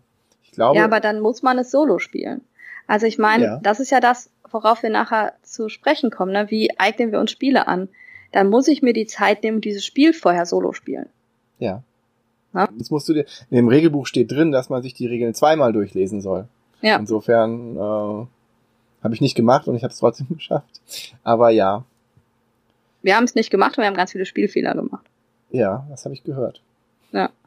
Aber wir haben es halt wirklich fly-by gemacht und äh, dafür ist das Spiel nicht gemacht, muss ich sagen. Wie viel, Also wir haben halt wie viel Prozent hast du gewonnen deiner Spiele? alle, Du hast alle gewonnen, okay. aber wir haben Spielfehler gemacht, das ist halt das Problem. Ja. Aber ich habe ja auch nur zu dritt und viert gespielt und du hast ja selber gesagt, dass es dann schon auch nochmal sich anders spielt. Ja, tatsächlich. Ja. Dazu später mehr. Ja, ähm, Aufbau ist, ähm, ja, es dauert ein bisschen, aber es ist nicht so schwer. Also ähm, für jeden Spieler wird ein Inselteil angelegt. Ähm, dadurch verliert halt das Spiel schon einfach. Ne? Also weil ähm, die Insel halt kleiner ist, um die man sich kümmern muss, mit je weniger Geistern man ist. Auf so einem Spielplan ist immer ein Ozeanfeld drauf, drei Küstengebiete und fünf Binnengebiete. Und die Küstengebiete und Binnengebiete teilen sich auf in zwei Dschungel, zwei Sumpf, zwei Wüsten und zwei Berggebiete. Die sind aber immer unterschiedlich ähm, äh, angelegt auf diesen Pla äh, Planteilen. Dann sucht sich jeder einen Geist aus. Fürs Einsteigerspiel wird äh, empfohlen, dass man sich äh, die vier Einsteigegeister nimmt mit der niedrigsten Komplexität. Und zu denen gibt es halt auch eine Übersichtskarte, die bestimmte Fähigkeitskarten empfiehlt, die man dann abarbeiten soll. Dazu kriegt jeder vier Startkarten, die sind bei jedem Geist unterschiedlich. Na, wir haben acht Geister insgesamt und jeder Geist hat seine eigenen Startkarten. Die haben nichts mit der Spielerfarbe zu tun. Das stimmt. Da merkt man, das ist total schwierig für Spieler, die immer sagen, aber ich habe doch die, äh, ich habe doch die gelb, den die gelbe Farbe. Warum spiele ich nicht mit den gelben Karten? Ja? Das ist hier völlig individuell. Also man kann sich den Geist aussuchen und seine typische Spielerfarbe nehmen. Ja, wobei die Spielerfarben hier ähm, rot, blau, gelb und lila sind, in so einem Ja. Flieder-Lila. Und die Geister, Startgeister, Karten sind dann rot, blau, gelb und grün. Ja, das hat mich beim Auspacken schon total irritiert. Und als ich die Regel gelesen habe, habe ich gedacht, hä, wie soll ich das denn jetzt zusammenpacken? Die haben bestimmt die falschen Karten eingepackt oder die falschen Plättchen oder so. Ja, ähm, dann ähm, fängt jeder Spieler an, also auf dem ähm, auf der Übersicht, die jeder Spieler hat, ähm, steht drauf, wo er seine Präsenzen legen soll. Wir haben ja gerade schon mal ganz kurz von Präsenzen gesprochen. Das sind so Plättchen und das sind sozusagen da, wo unser Geist eine Präsenz hat. Wenn da zwei Plättchen liegen, ist es eine heilige Stätte. Ähm, Und das ist, das sind die Felder, von denen man aus seine Fähigkeiten benutzen kann. Dafür sind erstmal Präsenzen wichtig. Von denen Und aus man, dann, was? Von denen aus man seine Karten spielen kann, ja. Genau. Und Ja. wichtig ist zu sagen, auf der Rückseite steht drauf, wo man diese ähm, Präsenzen hinlegt und auf der Vorderseite muss man diese Plättchen dann auf sein Tableau legen, was dazu führt, dass ähm, einige eifrige Spieler ihre Präsenzen schon vorher drauf sortieren und dann unten drunter gucken müssen, äh, wo die die denn äh, platzieren dürfen und müssen. Jetzt echt? Ja, habe ich erlebt. Ja, aber dann macht man doch einfach seine Präsenzen runter und klar, werden die immer drauf äh, gepuzzelt und dann sagt man, nee, nee, noch nicht. Ich habe das gesagt bei den meisten und bei anderen äh, Leuten, die haben dann so da drunter geguckt und dann. Es ging dann auch, man kann das ja hochheben und dann so drunter gucken. Ja. Schönen Gruß an meine Das ist dann Frau. noch das Geschicklichkeitsspiel da drin. Ja. Okay. Ähm, dann muss man das, ähm, also zu den Spielplanteilen gibt es noch ein Invasorentableau. Ähm, und das ist halt das, wo die Furchtkarten draufkommen, die muss man erstmal vorbereiten. Da kommen neun von ins Spiel. Ähm, man weiß also nie, welche neun im Spiel sind. Zusammen mit zwei Furchtstufen, immer drei Karten, dann kommt eine Furchtstufe, drei Furchtstufe, drei Karten. Ähm, dann kriegt man Furchtmarker, und zwar vier für jeden Mitspieler. Dann gibt es äh, Ödnis-Karten und dementsprechend Ödni- Ödnis-Marker darauf. Da gibt's auch fürs Einspiel ist es äh, ein bisschen einfacher, weil einfach fünf Ödnis-Marker pro Spieler kommen. Später ist das halt etwas, was ein bisschen unwegbar ist, wenn man erst zwei hat und später vier oder fünf, ähm, weil das eine Karte dann kommt. Und dann nimmt man, ähm, wenn man das Einsteigerspiel macht, seine passenden starken und schwachen Fähigkeiten dazu. Ansonsten legt man die Stapel einfach aus. Ja. Weil man die dann draftet. Genau. Und dann dreht man, also man muss noch das Entdeckerdeck, das habe ich noch vergessen, also das Basorendeck muss man bauen. Da gibt es äh, Karten der Stufe 1, der Stufe 2 und der Stufe 3. Und ähm, da muss man jeweils eine rausnehmen, so dass immer ein Gebiet schon mal nicht drin ist. Und äh, man hat zuerst drei Karten der Stufe 1, dann vier Karten der Stufe 2 und dann fünf Karten der Stufe 3. Und die legt man hin und dann deckt man davon die oberste Karte auf. Und in jedes Gebiet davon kommt ein Entdecker. Und das ist eigentlich schon der Aufbau. Dann geht's los. Ah ja, auf dem Spielfeld sind ja dann auch schon vorausgegeben, in jedem dieser Startteile gibt es auf jeden Fall ähm, Hütten. Ich glaube sechs Stück immer und Dahan. ja genau. Hütten, Pilze. Da Wer sagt Hütten? Ähm, manchmal sagen wir Hütten, ja. Dann sagen wir auch sehr oft. Und, und eine Stadt und ein Dorf. Die sind schon immer fest drauf. Genau. Und eine, Also das, eine, das, das eine Verseuchung, eine Korruption. Eine Ödnis. Eine Ödnis. Wir sagen Verseuchung, Korruption. Alles Mögliche. das heißt Ödnis. Schön, dass es Öd heißt. Wie heißt es im Englischen? Vielleicht ist es nur schlecht übersetzt. Keine Ahnung. Das ist mal ein Spiel, aber ich habe es nicht auf Englisch gekauft, weil ich da nicht dran gekommen bin. Das ist ein Spiel, ich habe es bewusst auf Englisch gekauft, weil ich wusste, dass es auf Deutsch kommt. Als ich erfahren habe, dass es das gibt, kam ich schon nicht mehr ran. Ich glaube, es war auch ein Kickstarter, oder? Ja, ja. Also dementsprechend da sind wir einfach dran vorbei, weil es ist ein Koop und äh, mein Mann spielt ja nicht so gerne Koops. Hm. Aber als klar war, dass Spirit Island ein Koop ist, ähm, wo ich die, wo ich das Alpha-Spielertum schwierig sehe, war es dann auch in Ordnung. Also Definitiv. ja. Und dann sind wir schon da, wie gespielt wird. Ja, und zwar haben wir fünf Phasen, die wir spielen. Und als allererstes spielen wir eine Geisterphase. Die Geisterphase hat nichts mit der Nacht zu tun, sondern die Geisterphase ist sozusagen unsere Vorbereitungsphase ähm, auf unseren Kampf gegen die Invasoren. Und zuerst hat, ähm, kommt die Wachstumsphase. Und das ist so, dass auf jedem Tableau unterschiedliche Möglichkeiten sind, die man auswählen kann. Man hat immer drei Möglichkeiten zur Auswahl. Äh, sind immer meistens zwei oder drei der verschiedenen Fähigkeiten kombiniert, die man machen kann. Also man kann entweder eine Präsenz platzieren. Oder auch Ähm, mehrere. Ja, die sind wild kombinierbar. genau. Na, also das ist ja immer anders.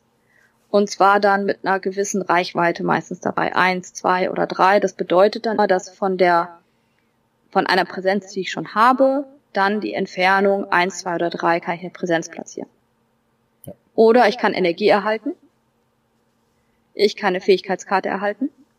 im Einsteigerspiel ähm, halt äh, vorgegeben ist. Hm. Im Expertenspiel dann äh, kann ich mir vier Karten ziehen, kann ich entweder entscheiden, ob ich eine starke oder eine schwache Fähigkeit möchte, ziehe mir vier Karten und suche mir davon eine aus. Genau, und bei den starken Fähigkeiten müsste ich dann eine andere Fähigkeitskarte aufgeben, also weglegen. Ich kann auch die gleiche weglegen, also wenn mir die starke ja. Fähigkeit, also, ne, aber ich muss dann eine Fähigkeit vergessen.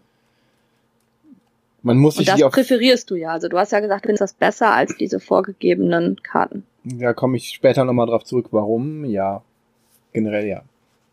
Ja, ich habe das leider immer noch nicht spielen können. Ähm, weil ich einfach nicht, wenn ich die Einzige bin, die das Spiel schon mal gespielt hat, ähm, dann halt sagen wollte, ich alleine spiele jetzt mit den anderen Karten. Deswegen habe ich das jetzt nicht gemacht, weil ich mich jetzt auch dann zu sehr immer auf meine Mitspieler konzentrieren musste. Das einmal gemacht?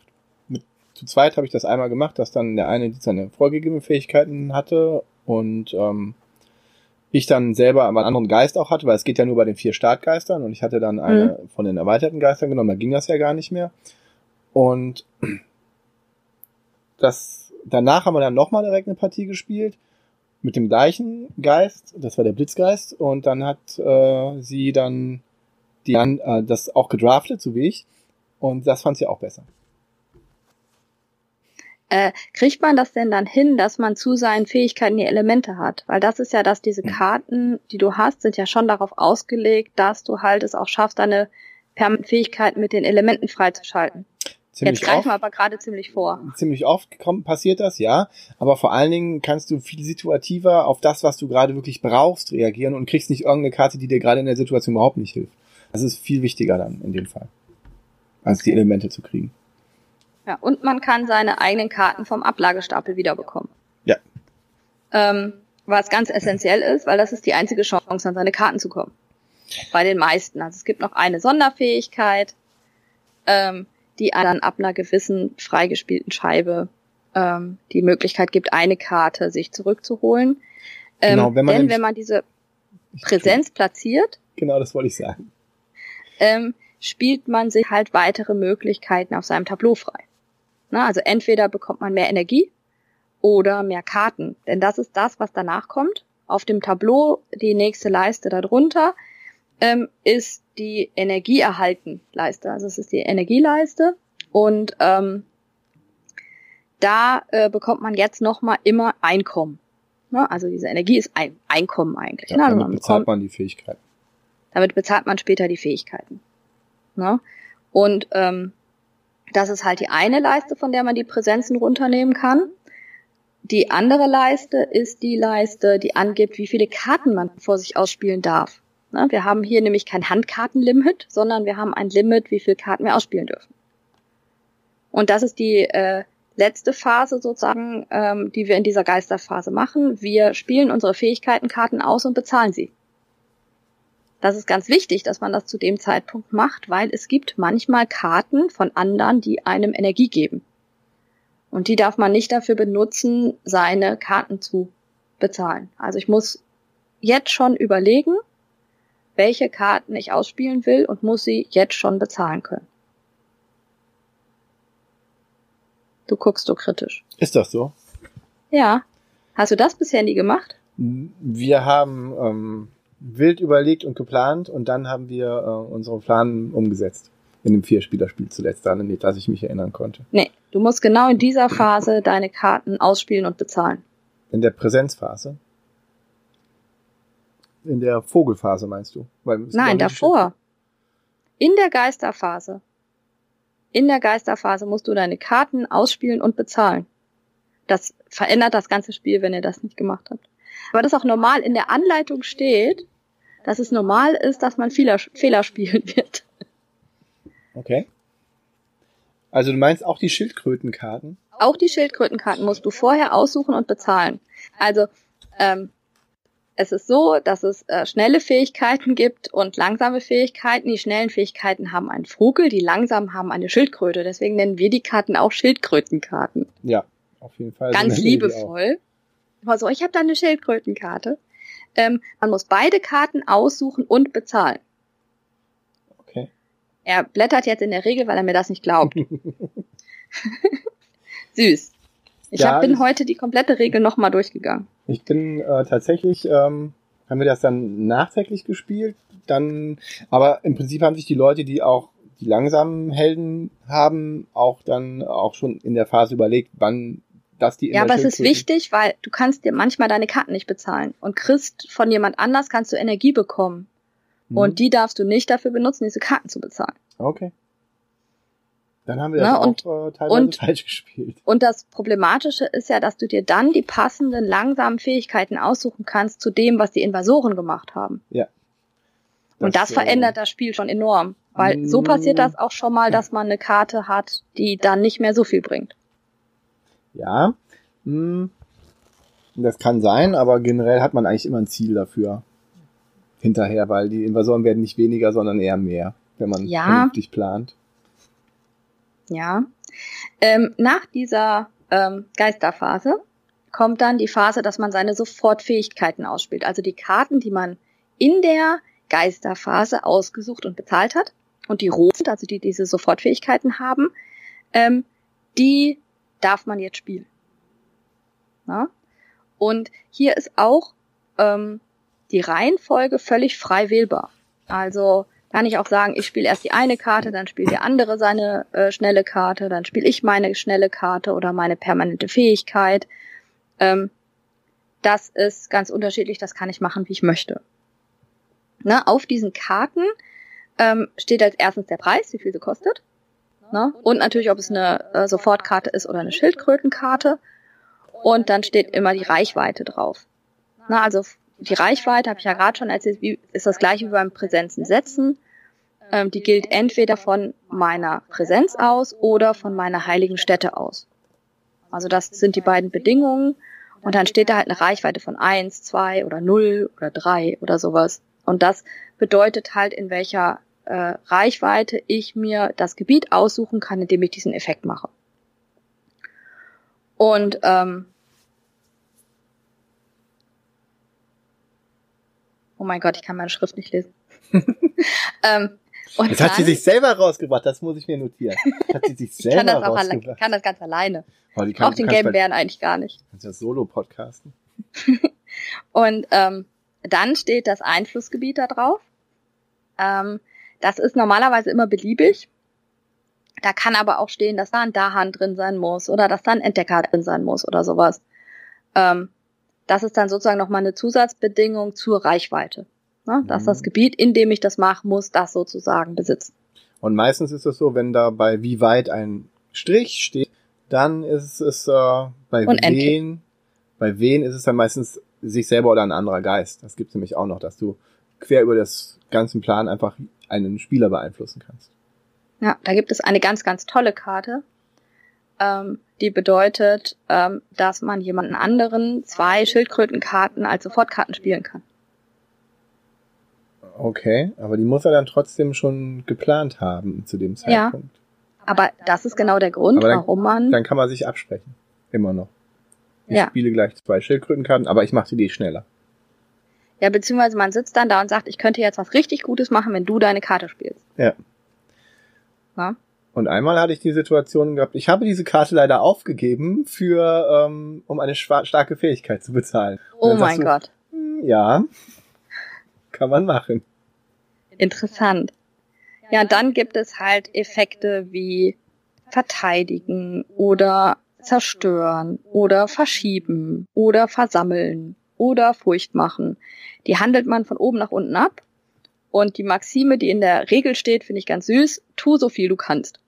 Ne?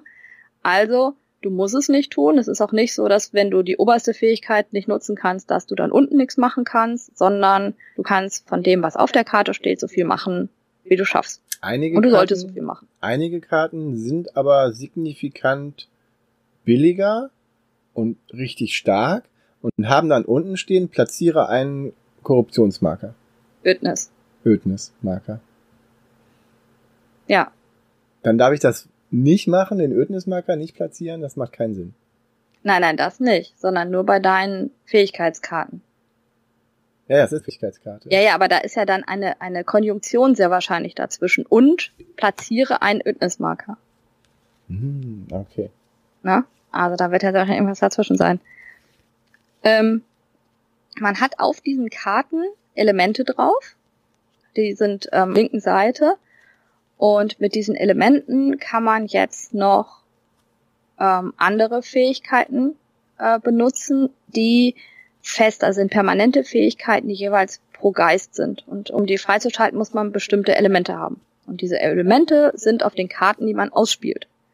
Die kann man auch nicht aufsparen oder so. Das ist so ein bisschen doof. Also so andere Mechanismen, die man gewöhnt sind, dass man halt irgendwie auf sowas sparen kann, ist hier nicht, denn am Ende wird alles abgeräumt. Mhm. Also ich habe hier eine Karte. Zerstöre drei Gebäude für einen, einen Energie. Zerstöre drei Dörfer. Jedes, ähm, jedes, ähm, jedes Gebäude kriegt einen Schaden und dann steht füge einen Korruption hinzu. Das ist nicht optimal. Und das, die Karte kostet nur eins. Sie macht sehr viel Schaden. Und hier steht wenn ich das weglassen kann, dann füge ich doch keine Korruption hinzu. Äh, Ödnis. Also ich glaube nicht, dass das alles. Äh, ich habe das auch gelesen in den Regeln, aber ich glaube schon, dass man diese diese negative Korruption schon hinzufügen Die muss, muss. man schon legen. Bitte, bitte, bitte, also das mit Korruption zu nennen, finde ich hier echt unglücklich, weil wir gerade einen Podcast machen für Leute, die das Spiel vielleicht nicht kennen, und du okay. nimmst die ganze Zeit einen Begriff, den Ödnis. keine Sau versteht. Okay, okay, alles gut. Ödnis. Ödnis. Es ist, es heißt Ödnis. Also. Ödnis. Also hier steht, also es ist ein negativer Effekt, den ich da hinzufügen muss. Dafür ist der Effekt sehr gut. Ich glaube nicht, dass man das optimal nicht legen darf. Nein, das auf keinen Fall. Ja. Da steht sehr wahrscheinlich auch irgendwo in den Regeln. Und man muss halt auch sagen, dass äh, die Vorbereitung auf diese Sendung für mich ziemlich schwierig war, ähm, weil die Regel sehr komplex ist und es ist schwierig, was man sich überlegt, wann man was erklärt. Ähm, zum Beispiel fängt die Regel an, Furcht zu erklären. Oh, ich habe euch Furcht noch gar nicht erklärt, weil ich das Gefühl habe, dass das am Anfang versteht man überhaupt nicht groß, was das bedeutet. Mhm. Ähm, und die Regel zu lesen, deswegen steht da auch drin, man muss sie zweimal lesen und ähm, es ist völlig in Ordnung, wenn man Fehler spielt. Das ist ganz normal, dass man Fehler spielt. Man soll dann halt einfach die Sachen nochmal sich merken und dann beim nächsten Mal richtig spielen. Ähm, ja, also die Regel ist suboptimal, muss man sagen. Auch nachschlagen ist ziemlich schwierig teilweise. Das Glossar äh, könnte besser sein. Das Glossar könnte besser sein. Ähm, manche Symboliken könnten besser sein, könnten deutlicher sein. Das ist so ein bisschen, also es ist schon eine Regel, in der ich ständig immer noch blätter. Also ich habe jetzt vier Partien gespielt und ich muss immer noch blättern. Das finde ich irgendwie sehr äh, ja, unzufriedenstellend für mich. Nach dieser Fähigkeitenkartenspielen-Phase die hat keinen schönen Namen, das finde ich irgendwie voll doof. Äh, kommt die Invasorenphase. Vogelphase. Nein. Ja, aber ja. warum ist ein Vogel eine sofort, also das ist irgendwie so, es gibt langsame Vögel. Der Sind Vögel frühe, immer schnell? Der frühe Vogel fängt den Wurm. So ja. habe ich mir das gemerkt. Aber, okay. Ja. Das ist, ist irgendwie so, die Fähigkeitenkarten ausspielen, haben keine schönen Namen. Sonst haben wir Geisterphase, Invasorenphase. Da hätte man sich doch auch was ausdenken können für. Vögelphase? Ja, haben sie nicht. Ist egal. Vogel, Vogelphase. Okay, wir haben die Invasorenphase. In der Invasorenphase ähm, geht es erstmal, der erste Punkt ist äh, die verödete Insel. Das ist aber auch nur was, was im fortgeschrittenen Spiel kommt. Also im normalen ähm, Spiel? Im normalen Spiel. Wenn man mit den ja, aber das heißt Geistern, fortgeschrittenen. Ja, Spiel. aber sobald du mit den anderen Geistern spielst, mit einem, bist du quasi, musst du so spielen. Ja. Und das heißt, du, wenn die Karte rumgedreht ist, weil schon Ödnis, äh, zu viel Ödnis auf der Insel liegt, dann kommt da ein negativer Effekt. Wie zum Beispiel, jeder muss eine Präsenz zerstören. Was ja. schon ziemlich hart sein kann. Ähm, ja, das kommt dann. Genau. Und das ist halt im, im Einsteigerspiel hat man halt einfach fünf Ödnis äh, pro Spieler. Und wenn die leer ist, hat man verloren. Ja. Also wenn man keine Ödnis mehr setzen kann.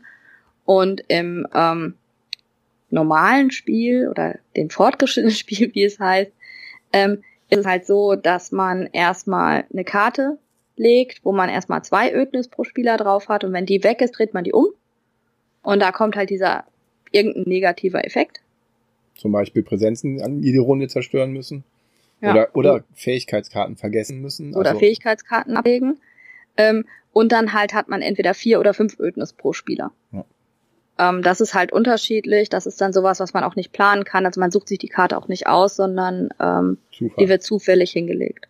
Aber es gibt auch nur zwei verschiedene. Also. Da gibt's ja. Ähm, dann wird äh, in der im nächsten Punkt ähm, wird werden die Furchtkarten abgehandelt. Also wenn man Furchtkarten schon hat, freigespielt hat sozusagen, ähm, dann kann man die Effekte ausführen. Das ist immer gut für die. Das ist immer gut für die Geister, das kann aber manchmal einfach nicht passen. Ja. Also manchmal kommen genau. genau. die Sachen, die man nicht braucht. Na, das ist okay, das ist jetzt auch egal. Ja. Also das kann halt schon passieren. Interessant ist, dass es da meistens darum geht, dass jeder Spieler irgendwas machen darf ähm, und dass es nicht an eine Präsenz gebunden ist. Na, also das meiste ist, man darf sich irgendein Feld aussuchen und das machen. Und es mhm. ist nicht mehr wichtig, dass man da auch eine Präsenz hat. Das repräsentiert so, dass die Invasoren immer, immer ähm, mehr in Panik geraten, dann Dinge tun, die unüberlegt sind und sich selber schaden. Ja. Dann haben wir die Invasorenaktion. Ja. Und das ist so, dass man ganz am Schluss immer eine Karte aufdeckt fürs Entdecken. Ähm, und diese wird dann pro Runde weitergeschoben, sodass man genau weiß, wann was kommt. Das ist nämlich ganz wichtig, weil es fängt mit dem Wüten an. Nicht mit Decken, sondern es wird mit dem Wüten angefangen. Und da sind immer Landschaftskarten drauf, sollte man. Da sind immer Landschaftskarten drauf. Also eins von den Gebietern, äh, Gebieten. Gebiet. Zum Beispiel Wüste. Zum Beispiel Wüsten. Und dann wird gewütet. Gewütet wird in allen Gebieten, in denen Invasoren sind, die auf, die, die auf der Karte angezeigt wird. Na? Genau. Auf diesen Karten sind in Level 1 und 2 immer nur ein Gebiet und in Level 3 sind immer zwei Gebiete, die dann betroffen sind. Und das bedeutet, dass die Invasoren, das ist, das war für mich zum Beispiel schwer zu merken. Invasoren sind Entdecker, Dörfer und Städte. Genau. Ne, ich sag immer, stell mal Invasor, äh, in, in, Invasor hin und mhm. äh, meiner mit einem Entdecker. Ja. Also es ist irgendwie ganz schwer zu merken, dass es alles drei ist. Und ein Entdecker gibt einen Punkt, einen Schaden, ein Dorf gibt zwei Schaden und eine Stadt gibt drei Schaden. Das ist, das ist ganz witzig gemacht. Die haben auch genauso viele Lebenspunkte im Endeffekt, wie wir jetzt gerade erklären und vorziehen, ja. ja. Also, und die haben, äh, man kann sich das merken, weil der, ähm, die haben Schornsteine die Städte haben drei Schornsteine und drei Gebäude. Die haben drei Lebenspunkte und machen drei Schaden. Die Dörfer haben zwei Gebäude und zwei Schornsteine, haben zwei Lebenspunkte und zwei Schaden. Und ähm, die normalen Entdecker, Entdecker hat einen Speer Menschen, in der Hand. Ein Speer in der Hand, das ist ein, ein Lebenspunkt und ein Schaden. Das ist äh, wirklich nett gemacht. Und man kann die dann, wenn die Schaden kriegen, kann man das anzeigen, indem man die auf die Seite dreht und dann entsprechend viele Häuser oben liegen. Das ist äh, wirklich nett gemacht und gut überlegt. Ja, obwohl ich mal eher ausgelacht werde, wenn ich das erkläre, wie man den Schaden anzeigt bei den Städten und den Dörfern. Ähm, der Schaden wird dann zusammengezählt und dann Schaden zugeteilt. Ähm, es ist so, dass äh, sobald der Schaden wird immer auf die Dahan gemacht, also wenn wir Dahan in dem Gebiet haben, ähm, dann schützen die uns ein bisschen und heiligen uns und wenn wir, aber der geht trotzdem auch immer aufs Land. Wenn der du mindestens Schaden. zwei Schaden machst, ist es Wenn du mindestens zwei Schaden machst. Und das ist zum Beispiel ein Fehler, den wir gespielt haben. Wir haben gedacht, was ich auch immer noch natürlich finde, wenn Schaden abgehalten wird von den Dahan, geht der nicht durch aufs Land. Mhm. Und es ist auch nicht gut erklärt in der Regel. Mhm. Das habe ich jetzt erst gesehen, als ich mir das Beispiel angeguckt habe. Dann habe ich gemerkt, wie überheblich ich bin, weil ich immer dachte, ich brauche, muss mir, ich gucke mir keine Beispiele genau an. Hätte ich mal besser, weil im Beispiel ist mir das dann deutlich geworden, ähm, dass ich auch, wenn ich mit Dahan verteidige, der nicht abgezogen wird, der Wert. Sondern sobald ich mehr als zwei Schaden mache, geht auf jeden Fall eine Ödnis ähm, auf das Land. Und eine Präsenz geht weg. Und nein, ja, ja, die Präsenz geht immer weg, wenn die Ödnis gelegt wird, ja. Ja. Im Prinzip, wenn du zwei Schaden bekommst, wird halt eine Ödnis gelegt und dann geht auch immer eine Präsenz weg, ja. Ja. Und ähm, die äh, Dahan ähm, verteidigen mit zwei. Die haben auch einen Angriffswert von zwei. Und ähm, wenn drei Schaden gemacht werden, da sind zwei Dahan, geht halt ein Dahan komplett weg und ein Dahan ist angeknackst. Bei drei Schaden, ja. Bei drei Schaden. Das wird auch ganz süß dargestellt, weil der Dahan dann äh, auf den Kopf gedreht wird. Ja, ein Pilz auf dem Kopf. ein Pilz auf dem Kopf. Sehr süß aus. Danach äh, schlagen die Dahan zurück. Mit ja, also zwei? Wenn, mit zwei auch wieder. Also das ist hier ganz, ganz einfach gemacht. Ne? Also alle Angriffswerte und sind immer Verteidigungswerte. Die schlagen dann zurück und geben dann den Schaden und man kann sich das aussuchen, wie man den Schaden verteilt. auch wenn die angeschlagen sind, schlagen die immer noch mit voller Kraft zurück. Ja. Und schlagen auch zu, die, die Städte, wenn die auch nur noch einen Lebenspunkt haben, dann schlagen die trotzdem noch mit voller Reihe zurück. Ja. Ja, die Genau. verteidigen nicht wirklich, sondern ähm, die kriegen halt den Schaden ab und schlagen dann, was noch übrig Schlagen ist, dann schlägt, zurück. Dann, schlägt dann zurück, genau. Ja, aber wie gesagt, der Schaden und die Ödnis äh, aufs Land kommt halt trotzdem. Ähm, ich das Spiel leicht machen kann, wenn man ähm, nicht das so spielt, dass man, Genau. sobald man zwei Schaden bekommt, dass dann Ödnis hingelegt wird. ja, ja, natürlich. Also ich habe mich immer gefragt, was, äh, wie sollen die Ödnis ausgehen? Jetzt weiß ich's wie. Aber weißt du, was wir am Anfang falsch gespielt haben? Wenn da schon Ödnis liegt, dann wird da Eine Und- Ödnis dazugelegt. da Ödnis dazugelegt und wir haben aber immer nur den Übertrag in den ersten Ah, okay. zwei Spielen gemacht, dass quasi ähm, es wird eine Ödnis dazugelegt und es wird noch eine Ödnis hingelegt. Und zwar links oder rechts daneben. Ja. Was dann pandemiemäßig wieder dazu führen kann, dass da wieder eine Ödnis schon liegt und dann da nochmal Übertrag gemacht werden muss und man auf einmal ganz viel Ödnis auf dem Feld liegen hat. Ähm, wenn man ein Hast du gesehen, Dorf wie schön ich Ödnis gesagt habe jetzt? Ja. Wenn man ein Dorf zerstört, ähm, schürt man damit eine Furcht und ein Furchtmarker kommt weg. Und wenn man eine Stadt zerstört, zwei Furchtmarker. Die Von denen, dann, die man ja vorher so als Vorrat zusammen gemacht hat. Genau, die werden dann in den erzeugte Furcht geschoben.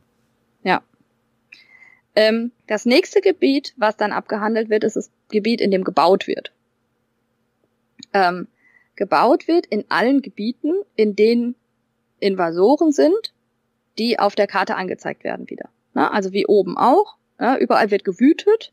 In dem Gebiet, was auf der Karte, die auf diesem Bauenfeld liegt. Also wenn da Figuren stehen, dann wird da gewütet. Wenn da Figuren stehen, wird jetzt gebaut. Genau. Und ist- zwar, Das Ja. ist dann meistens ein anderes Feld. Also hat man, es liegen selten zwei Wüsten nebeneinander, zweimal Wüstenfelder, sondern Dschungel, Wüste. Ganz selten. Beim Übergang kann das vorkommen, aber ansonsten wüten die woanders, als dass sie gerade bauen. Und das ist auch eigentlich ganz gut, weil man sich halt darauf einstellen kann. Wobei zumindest Obwohl- am Anfang. Später sind sie ja dann doppelt und dann. Ja, obwohl wir, wir, wir hatten das, dass wir Dschungel mit Wüten und Dschungel mit Bauen hintereinander hatten und das war total praktisch, weil die wüten Hm. erst, bevor sie bauen. Hm, das ist Und, auf jeden Fall ähm, gut. Das war richtig gut. Also ich habe mich immer gefragt, warum man mit Wüten anfängt. Aber wenn man dann mal die gleichen nebeneinander liegen hat, dann weiß man warum. Hm. Ähm, weil dann sehr viel weniger gebaut wird. Und generell ist es ja so, dass die zuerst entdecken, da kommt ein Männchen hin und dann, wenn Männchen dann immer noch liegt, baut das in der nächsten Runde und in der übernächsten Runde wütet dann, was noch da auf dem Feld steht. Sodass man immer Ja. genau weiß, aha, wenn jetzt da ein Entdecker hinkommt, weiß ich, dass die nächste Runde bauen, falls dann jemand da ist noch. Und übernächste Runde ähm, wüten die Leute. Genau. Und gebaut wird halt da, wo, wo ein Entdecker steht, kommt ein Dorf hin. Wo ein, eine Stadt steht, kommt ein Dorf hin. Wo ein Dorf steht, kommt eine Stadt hin. Und dann halt immer so, dass es ausgeglichen ist. Also wenn ich zwei Dörfer und eine Stadt habe, kommt da eine Stadt hin. Wenn ich zwei Dörfer und zwei Städte habe, kommt ein Dorf hin. Und dann kommt wieder eine Stadt hin und so. Und wenn ich ein Dorf und eine Stadt habe, Dann kommt ein Dorf hin. korrekt. Ich fühle mich getestet. Er hat mir gerade schon nicht geglaubt, dass ich ihm die Regel erklärt habe. Ähm, und dann kommt das Entdecken. Und das Entdecken ist jetzt die Zufallskomponente. Denn die Karte ist bis zu dem Zeitpunkt verdeckt, wird dann aufgedeckt. Und da kommen dann in jedes Gebiet, was auf dieser Karte angezeigt wird und was entweder an, eine an ein Dorf oder eine Stadt angrenzt oder den Ozean, wird entdeckt. Denn äh, storymäßig ist es halt so, dass äh, die Entdecker kommen halt aus den Dörfern oder den Städten oder übers Meer. Ähm, man kann darauf spielen, dass man halt Bereiche komplett frei macht, dass dann halt auch da gar nicht mehr entdeckt wird. Das ist aber ziemlich schwer. Am Anfang äh, ist eigentlich jedes Feld angrenzend äh, zum Ozean oder zu einer Stadt oder zu einem Dorf. Also das wirklich hinzukriegen, das ist dann so zum Ende des Spiels hin, dass man das dann Ja. hinbekommt, ähm, dass nicht mehr überall entdeckt wird. Ja. Was Und auch dann- gut ist, weil da wird sowieso viel mehr entdeckt, weil halt diese Doppelfelder dann kommen. Ne? Ja. Und dann ähm, werden halt alle Karten verschoben, sodass, wie der Björn das gerade schon erklärt hat, da wo entdeckt wurde, wird dann gebaut und da wo gebaut wurde, wird gewütet. In der nächsten Runde. In der nächsten Runde. Da kann man sich, wie gesagt, darauf vorbereiten. Und dann kommt die Phase mit den Schildkrötenkarten, die man vorher in der Geisterphase ausgesucht und bezahlt hat. Wie gesagt, man überlegt sich sowieso seinen Schlachtplan am Anfang, insofern ist, hat ja, aber der, der verändert sich schon stark, wenn, je nachdem, wie entdeckt wird. Aber du hast auch nicht immer alle Karten zur Verfügung, insofern ist dein Schlachtplan auch dadurch eingeschränkt. Insofern ja. hat es jetzt, glaube ich, nicht so viele Auswirkungen gehabt in den Spielen, wo wir es falsch gespielt haben. Doch. Also glaube ich wirklich. Also, also, also da glaube ich, wirklich. Da glaube ich aber tatsächlich, dass, dass, ähm, dass du die Dörfer, die, die Dahans als Verteidigung nimmst, viel stärker. Äh, das, das natürlich.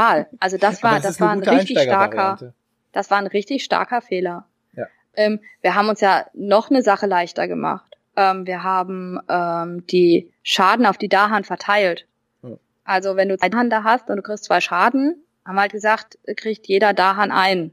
Und hm. dadurch sterben die nicht direkt. Aber Schaden muss effektiv, so effektiv wie möglich gemacht werden. Das heißt, wenn ich zwei Schaden habe, ist halt ein Dahan weg. Ja. Und nicht zwei halb. Das macht es dann auch nochmal schwieriger. Aber es ist eine klare Variante. Hier bei Fuchs und Bär hört ihr die besten, falls euch das zu schwierig ist, äh, ist keine offizielle Variante, sondern eine Hausregel. Aber ja, also ich, Miss Baby macht da gar keine, nicht so viele Rausregeln hier, die Martina. Nee, ich werde das jetzt auch dann nicht mehr so spielen. Aber ich muss immer noch sagen, dass ich das eigentlich ganz schön fand, weil dadurch die da nicht so schnell verschwinden. Das stimmt. Und wenn du halt ähm, das Spiel mit Charakteren spielst, die keine weiteren Dahan zufügen können, das kann dir ja passieren. Ja, locker. Ähm, dann äh, weiß ich überhaupt nicht, wie man schaffen soll. Wenn dann noch die Dahan immer sterben. Also das ist dann schon ziemlich schwer. Ja, kann ich dann später davon erzählen, dass man es trotzdem schaffen kann. Ja. Der, der Björn schafft sowas ja immer. Ich habe, es war ein harter Kampf, also wirklich. Ähm, ich habe mich da wirklich, ähm, ich habe Spiele verloren, bevor ich Spiele gewonnen habe. Auch im Solo-Modus. Aber der Solo-Modus ja. mittlerweile kriege ich den hin. Mhm. Selbst wenn Mal ich gucken. richtig spiele mit äh, Schildkröten und Vogel. Ja. Und die Schildkrötenphase kommt dann jetzt, wie gesagt, die spielt man. Und dann kommt das Rundenende. Die sind übrigens auch schön angezeigt, ne? Also die Fähigkeitskarten haben links oben ja den Wert, wo, den man bezahlen. Und die sind dann rot, wenn man sie in der Vogelphase spielen kann. Dieser Kringel mit dem Geldsymbol, Anzeige drum. Und blau, wenn man die in der Schildkrötenphase spielt. Genau. Und zum runden Ende wirft man halt alle Karten ab auf seinen eigenen Ablagestapel. Die Elemente sind weg. Der komplette Schaden wird geheilt. Mhm. Das ist halt immer so ein bisschen doof, ne? Das heißt, selbst wenn man eine Stadt äh, auf eins runtergehauen hat, wird die nicht um eins geheilt, sondern komplett. Aber auch die Dahans kommen. Aber wieder. auch die Dahan werden, werden geheilt. Ähm, alles ist in dem Spiel immer nur für eine Runde, außer die Energie, die kann man sparen. Genau. Alles andere ist danach weg. Und dann fängt man wieder vorne mit der Geisterphase an, also mit Wachstum und so weiter. Okay, wichtig ist, weil das habe ich ja bisher noch gar nicht erklärt, wann haben wir das Spiel eigentlich gewonnen und wann verloren. Ähm, das erklärt man normal am Anfang, aber das Problem ist, dass man dann, glaube ich, einiges nicht verstanden hätte. Also verloren hat man dieses Spiel, wenn man keinen Ödnismarker mehr setzen kann, zum Beispiel. Ähm, dann hat man das Spiel verloren, wenn ein Geist komplett ohne Präsenz ist auf dem Land. Also wenn er seine letzte Präsenz verliert. Ne? Also der Flussgeist oder so nicht mehr existiert oder sowas. Ähm, und wenn der Invasorenstapel zu Ende ist. Das ist also ein, ein runden Timer quasi nach. Das ist schon ein runden Timer. Zwölf Runden müsste das dann zu Ende sein, auf jeden Fall. Genau. Aber ich glaube, so weit sind wir noch gar nicht gekommen, dass wir zwölf Runden hätten spielen können. Was? Seid ihr durch gewesen? Na, wir waren im Dreierbereich, aber nee, haben es auch immer entweder vorher geschafft oder vorher sind wir ja. draufgegangen. Ähm, Wann siegt man? Also wie immer ist das so, dass wir mehr Möglichkeiten haben zu verlieren als zu gewinnen. Äh, denn man gewinnt dadurch, dass man die Invasoren vertreibt. Und zwar alle. Alle, auf Fullstufe 1. Und es sind viele, gerade die einzelnen Entdeckermännchen. Die nerven einen ziemlich. Am Anfang, weil ja in der, der erste Entdecker wird ja gesetzt auf jedes Feld, ähm, was gezogen wird als Entdeckerkarte. Das ist schon ganz schön ärgerlich. pro Spieler schon zwei, zwei Invasoren auf Stellen, die man nicht unbedingt alle erreichen kann. Und die bauen dann noch nächste Runde. Dann hat man schon Dörfer. Ganz ja. wichtig am Anfang, für später schon mal, auf jeden Fall versuchen die Augen zu hindern. Das ist wichtiger, als irgendwelche Leute sonst irgendwas zu machen. Wenn Ja. du am Bauern hindern kannst, immer am Bauern hindern. Gerade am Anfang. Ja. Ähm, wenn man drei Furchtkarten bekommen hat, dann kommt man auf Furchtstufe 2 und dann ist die Siegbedingung schon leichter geworden, denn es bedeutet, dass man nur alle Dörfer oder alle Städte zerstört haben muss. Das haben wir tatsächlich im Viererspielern geschafft einmal. Das hätte ich, Okay. sonst war das nie meine Siegbedingung, die ich hätte schaffen können, aber ja. Ich war überrascht, dass das ging. Mhm.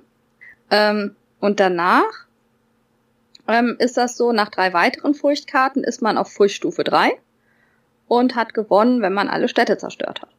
Wenn man dann noch mehr Furchtkarten bekommt, also noch die drei letzten Furchtkarten, dann hat man einfach so gewonnen. Das habe ich auch noch nie geschafft. So ich wüsste auch nicht wie. Denn wie kommt man an Furchtkarten? Ähm, es ist so, dass wir ja einen Furchtvorrat haben, ähm, und zwar aus Furchtplättchen, vier pro Spieler. Und diese Furchtplättchen werden immer ähm, runtergeschoben in erzeugte Furcht. Ähm, und wenn alle Plättchen runtergeschoben sind, dann bekommt man eine Furchtkarte freigespielt, Genau. die man dann in der Invasorenphase abhandeln kann. Und wie bekommt man diese Furchtmarker? Also wie darf man die verschieben?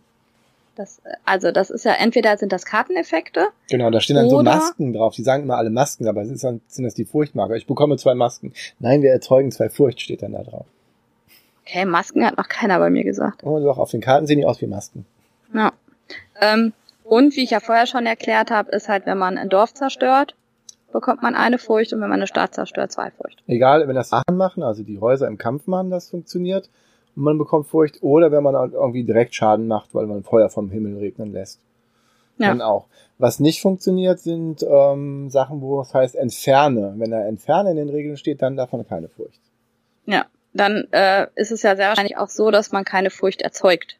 Ne? Weil hier geht's ja drum, dass wir ja als Naturgeister versuchen, den Invasoren Angst zu machen, damit wir unser Land in Ruhe lassen. Genau, es gibt halt auch so Karten, die dann halt die, die wo die Dörfer dann äh, sagen, okay, wir werden wieder Siedler und laufen weg. Und dann heißt ersetze das durch ähm, Invasor, nee, heißen die Entdecker? Genau. Und dann gibt's bei den Furchtkarten steht auch nie zerstöre. Also wenn du einen Furchteffekt hast, der gut für dich ist, dann heißt es immer entferne und nicht zerstöre. Weil Ja. die ja schon in Panik sind und dann nicht noch mehr Panik erzeugen. Und damit habe ich jetzt einmal das Spiel erklärt. Ähm, was jetzt nicht ganz so flüssig war wie sonst, was natürlich auch daran liegt, dass ich erst vier Partien gespielt habe. Und ich muss sagen, dass ich das Regelwerk sehr als sehr kompliziert empfinde. Also man hat sehr viele Einzelsachen, man hat sehr viele Sachen, auf die man achten muss. Und hier verändert sich was und das ist eine Bedingung dafür und das ist eine Bedingung dafür. Ähm, das macht das Spiel ich kann auch nicht sagen, ob es unnötig aufbläht, aber das bläht das Spiel schon auf und ist für die äh, erste Partie nicht so einfach. Auch für die folgende, ne, wenn wir jetzt gemerkt haben, dass äh, sich Sachen auch äh, einschleifen, weil sie halt äh, für mich entgegen meinem natürlichen Spieltrieb Hm. sozusagen sind. Also wenn ich mit etwas verteidige ich nicht, dass der Schaden nicht abgezogen wird, sondern dass ich eine Ödnis setzen muss. Hm. Und da das auch nicht so explizit erklärt ist, sondern nur im Beispiel, ist das zum Beispiel für mich ein Punkt, den ich schwierig finde, natürlich spielen. Ich verstehe, was du meinst, ja. Es ist auch unheimlich nervig, dass das passiert. Und es ist ähm, nicht einmal hat das zum Untergang geführt, weil zu viel Ödnis da war. Ja, aber es, aber also es ist, es ist ja schon äh, ein Mechanismus, den ich aus vielen Crawlern kenne, dass Gelände auch zerstört wird. Aber das ist mal überzähliger Schaden zerstört Mhm. Gelände meistens. Also nicht einfach, wenn der Schaden eigentlich aufgefangen wird, weil etwas anderes getötet wird, dann finde ich das unlogisch, dass der Schaden auch noch aufs Gebiet geht. Hm. Das finde ich, das finde ich schwierig. du musst dir also- das halt so vorstellen, dass die sowieso da toben und wüten, egal wer da ist. Und dann erzeugen die halt so viel Schaden, die nur gegen die, du handelst ja im Prinzip nur gegen die Dahans den ab. Es gibt ja nichts Ja. anderes, was noch, noch Schaden kriegen könnte. Also es Und die ansonsten Dörfer trampeln die ja mit ihren Soldatenstiefeln auf meinem Land rum und machen mir da auch und Schaden. werfen mal hin. ja, Ja, irgendwie sowas, aber das ist für mich zum Beispiel nicht intuitiv. Verstehe ich, aber es ist tatsächlich ähm, das, was das Spiel wirklich hart macht. Wo du dann Ja, natürlich. musst, ähm, da irgendwie drum zu spielen. Und ja, es gibt viele Fehler, die man gemacht Was haben wir für Fehler gemacht im ersten Spiel? Also einerseits die Karten ähm, nicht alle vorher gespielt und geplant, also ich zumindest. Ja, Ja. dann äh, die Ödnismarker falsch gesetzt. Ja, die Ödnismarker übertragen nicht nur, sondern die addieren sich auch. Es gibt mehrere Ödnismarker. Genau. Karten, die sich darauf beziehen dann. Ja, dann haben wir den Schaden auf die Dahan aufgeteilt. Mhm.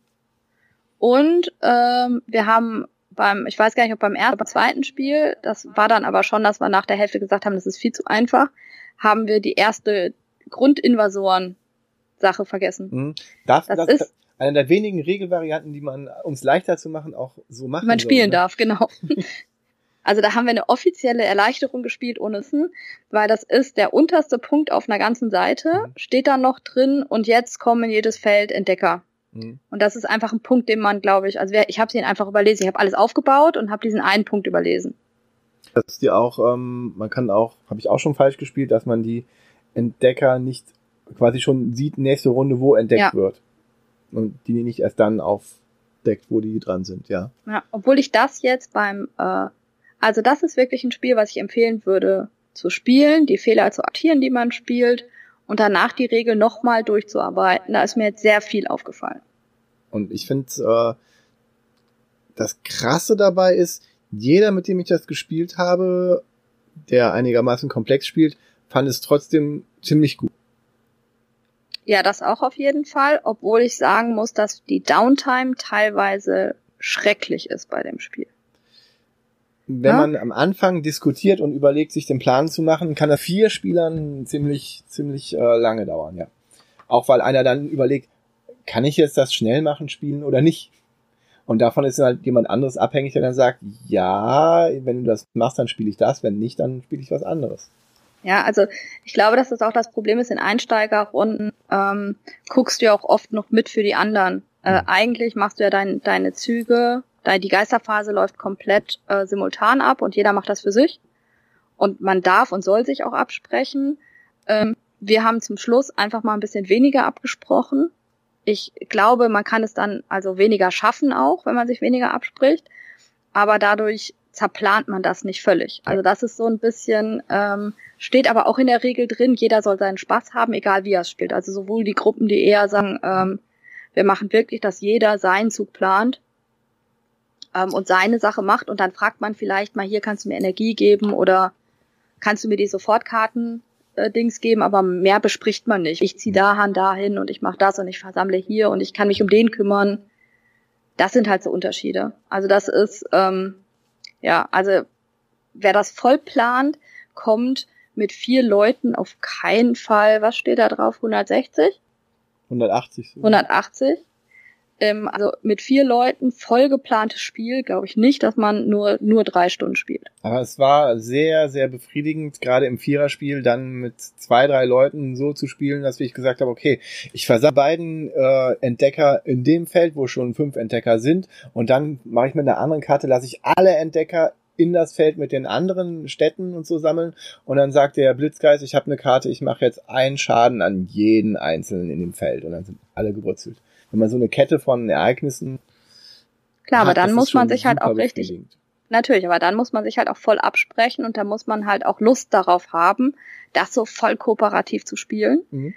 Ähm, weil das ist das große Problem, wenn du nicht jeden Geist in- und auswendig kennst. Ja. Kannst du deinen Mitspielern nicht helfen? Das ist, das habe ich, wie gesagt, in meinen ersten Partien gemerkt und auch jetzt in der Viererpartie. Ich bin da irgendwann hingegangen, als dann jemand meinte, ja, soll ich das und das machen oder soll ich das und das machen? Und dann wurde ich halt gefragt und dann habe ich gesagt, es tut mir unheimlich leid, aber Ich Das- werde mir selber das beschäftigen. ist ein Spiel, da kann ich tatsächlich nicht wirklich helfen. Das ist das Alpha-Spieler-Problem völlig äh, aufgelöst, weil ich möchte den sehen, der das schafft, der das so oft nicht nur gespielt hat, sondern auch die geistige Leistung bringt, das für andere mitzuspielen. Das ist super schwer. Ja, also wir haben das, wir, wir haben das einmal machen müssen, mein Neffe und ich, als Mhm. wir das mit meinen beiden Nichten gespielt haben. Ähm, und das war unheimlich anstrengend, weil beide haben dann Geister gespielt, die wir in der Vorrunde gespielt hatten, also am Tag davor. Also es war noch ziemlich präsent. Ähm, aber das ist dann schon schwierig, weil man eigentlich mit sich selber und dem Überdenken der ganzen Möglichkeiten genug zu tun hat. Mhm. Also ich bin da auch gespannt, wie sich das weiterentwickelt. Ähm, ich muss das jetzt halt erstmal mal im Normalspielerspiel spielen und endlich mal mit Leuten spielen, die es auch gespielt haben. Also das dauert jetzt aber einfach dadurch, dass ich jetzt die ganze Zeit unterwegs war und das immer mit anderen gespielt habe. Ähm, ja. Und meine Erstpartie, wie gesagt, Flyby war in Billingen wirklich mit, wir packen das Spiel aus und lesen zusammen die Regel und finden es dann. Ähm, dafür ist dieses Spiel echt nicht geeignet. Nee, das stimmt. Und ähm, ich meine, wenn du wirklich jeder für sich plant, dann ist es ja auch schwieriger theoretisch, wenn ihr da dann was mit diesen Dahan, dass die den Schaden abfangen, spielt, dann ist es wahrscheinlich sogar ein Ausgleich dafür, wenn du dann dich nicht absprichst, aber dann dafür den Schaden in die Dahans gehen lässt. Ja. Also. Sowas sagen, ich kümmere mich um das Gebiet und ich kümmere mich um das Gebiet und so, dann ist das ja okay. Ja, aber es ist schon so, dass man erstmal hauptsächlich so seine Insel, Ja. also ein Inselteil versucht irgendwie freizuhalten und ähm, dass man erst später so den anderen auch hilft.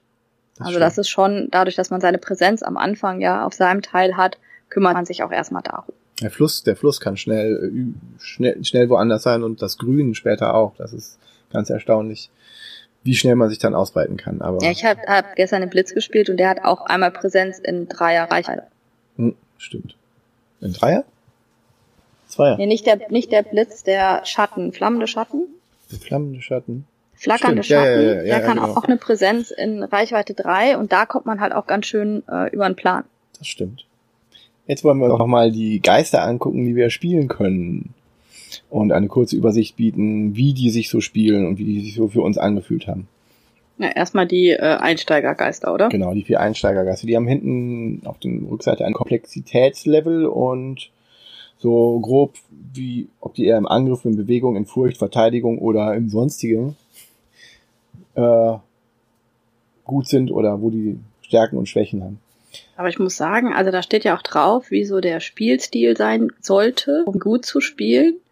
Äh, das hat mir gar nichts gebracht. Also ich weiß nicht so richtig, was das bringen soll. Ja, man kann es erst dann verstehen, wenn man es schon mal gespielt hat. Und deswegen ist es für Einsteiger auch sowieso nicht so relevant. Ja. Ähm, ja, der pfeilschnelle Blitzschlag ist anscheinend der beliebteste von den Geistern. Es gibt immer jemanden, der den spielen will. Insofern habe ich den selber als einzigen Geist noch nicht gespielt, weil jeder meiner Mitspieler den eigentlich immer schon hatte. Jeder war immer, immer gern gewählt.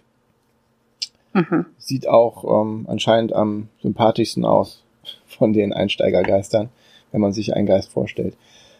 Er macht viel Schaden und er schnell, also er kann sich selber so beschleunigen, dass er fast alles, äh, was er will, in der Vogelphase spielen kann und nicht in der Schildkrötenphase, auch seine Schildkrötenkarten. Und durch seine Spezialfähigkeit kann er das. Und er hat halt irgendwann diese Karte, die andere Leute beschleunigen kann, gerade im Einsteigerspiel, ist die eigentlich immer ziemlich hilfreich. Die ist toll.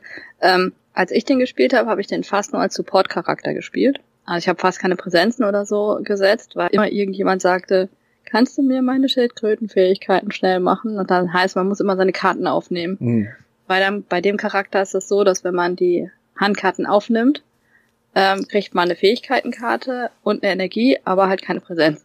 Ja, das stimmt. Dabei und kann, der, dementsprechend, dabei kann der Seiten so ausdehnen, dass er direkt in zwei Feldern Entfernung eine heilige Stätte hinsetzen kann. Also du kannst quasi in zwei Feldern Entfernung ein, eine Präsenz setzen und dann äh, direkt noch eine Präsenz da draufsetzen. Ja, Sodass er sofort heilige Stätten hat, von denen man mächtigere Zauberer lassen kann. ja. So hat die Jasmine gestern gespielt. Ja. Und er kann ähm, gut Gebäude zerstören als Spezialfähigkeit.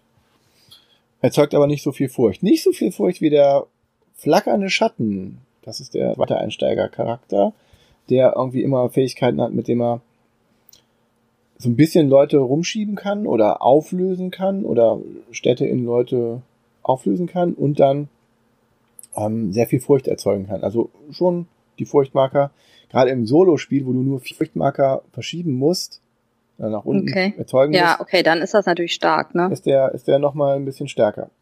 Ja. Und was, was auch nicht zu unterschätzen ist, was ähm, der Michael, der hat den gespielt gehabt, äh, und mein Michi hat den gespielt gehabt, der hat den richtig gut gespielt, denn der hat immer an seine Spezialfähigkeit gedacht, dass man für eine Energie, ähm, da wo eine Dahan-Hütte ist, auch da wirken kann, seine Spezialfähigkeiten. Das ist auch Und da muss man mächtig. nicht angrenzend eine Präsenz also haben. Genau, nicht angrenzende Präsenz. Nur auf dem Feld, wo eine Hütte ist, kann er theoretisch auch seine, seine Zauber wirken. Das ist auch ziemlich, ziemlich gut. Hm. Kostet allerdings immer eine Energie und man muss dran denken. Ich vergesse bei dem Spiel regelmäßig meine normale Spezialfähigkeit. Tja. Zum Beispiel habe ich bei der Lebenskraft der Erde, als ich den gespielt habe, Das ist dieser Golem, Steingolem-artige Typ. Oh ja, das habe ich auch vergessen. Habe ich immer vergessen, dass wo er ein Heiligtum hat, hat er Verteidigen 3, was theoretisch ja. auch richtig mächtig ist. ähm, der, immer vergessen. der ist besonders gut darin, äh, wenig Karten auszuspielen, die viel Energie kosten, aber dafür erzeugt er auch sehr viel Energie. Also er hat sehr mächtige Karten am Anfang, seine Startkarten sind alle richtig gut und können auch schon früh Korruption, äh, Ödnis wegkriegen, äh, kosten aber viel Energie, die er auch erzeugen kann. Auch selber. Ja, also der hat direkt zwei Energie am Anfang. Schon während die meisten anderen eins oder sogar null haben. Ja, dafür kosten die Karten auch echt richtig viel. Der hat eine Einserkarte und der Rest sind schon Dreierkarten. Das ist ein guter Kandidat, sich später auch die starken Fähigkeiten zu holen und die da auch zahlen zu können. Das, äh, so müsste ich ihn, glaube ich, nochmal spielen. Er hat mir nicht so gut gefallen. Ich eher, obwohl ich Support-Charakter mag, fand ich den eher zu zu reagierend. Also er konnte nicht, ähm, gerade im Solospiel ist der schwierig, weil er halt ähm, weder gut verschieben kann, die Leute, noch gut Schaden machen kann. Mhm. Okay, ich habe das Verteidigen 3 überlesen, aber selbst das äh, ist auch nicht so mobil. Aber aber der hat halt diese total wichtige Karte, dass äh, die Invasoren in dem Feld äh, keine Aktion ausführen. Ja, das ist richtig mächtig. Das ist Und die ist natürlich in der Kombination unheimlich toll. Ja. Aber wenn halt im Solospiel würde ich den, glaube ich, eher nicht. Ja, es ist schwierig mit dem zu gewinnen. Ja. Und jetzt als Kombination, wenn der mit dem pfeilschnellen Blitz zusammenspielt, ist das total cool, weil der kann mit seiner permanenten Fähigkeit dafür sorgen, Karte, die bis zu eins kostet, nochmal ausgeführt werden kann. Und das bedeutet, wenn der beeinflusst, dass der fallschnelle Blitz seine Karte, dass man zwei Schildkrötenfähigkeiten als Vogelfähigkeiten ausspielen kann. Wenn er die doppelt spielen lässt, dann können das vier Leute. Also zwei mhm. Leute, vier Fähigkeiten. Das hat eine super Synergie. Aber muss man das nicht gleichzeitig spielen, hast du mir eben erzählt? Und gleichzeitig bezahlen? Ja. Das funktioniert ja dann nicht. Doch. Aber ja, ja. Natürlich, du spielst die und entscheidest dann. Aber das muss man natürlich, ja, egal. Das muss man dann absprechen. Also das sind Sachen, die kriegst du nur durchs Absprechen hin. Das ist korrekt. Dann unser dritter von den Startgeistern ist das, glaube ich, mein Vierter. Lieblings... Vierter Geist. Von den Startgeistern ist das mein Lieblingsgeist. Der ähm, sonnengenährte Fluss. Der hat erstmal als Spezialfähigkeit, die wir auch immer ordentlich nutzen, in Sumpfgebieten zählen seine normalen Präsenzen als Heiligtümer. Das heißt nicht, dass man ein zweites drauflegt, sondern dass die Einer-Scheiben als Zweierscheiben gelten. Was immer schon gut ist. Und ja. der kann sich auch relativ schnell ausbreiten und auch relativ weit ausbreiten und dazu noch Fähigkeiten erhalten. Und was das Schönste an dem ist, der hat eine Karte, mit dem er Dörfer zusammenziehen kann und dann machen die ein Extradorf, ein Babydorf. Ja. Und das gibt sogar noch Energie, weil das so schön ist. Der schafft Leben. Ja, der kann halt, das ist so ein Mischcharakter, ne? Der kann sowohl versammeln und verschieben als auch Schaden machen direkt. Das ist schon cool. Schaden machen? Also ich, ja, ja, der, der kann mit, mit der Überschwemmung ja.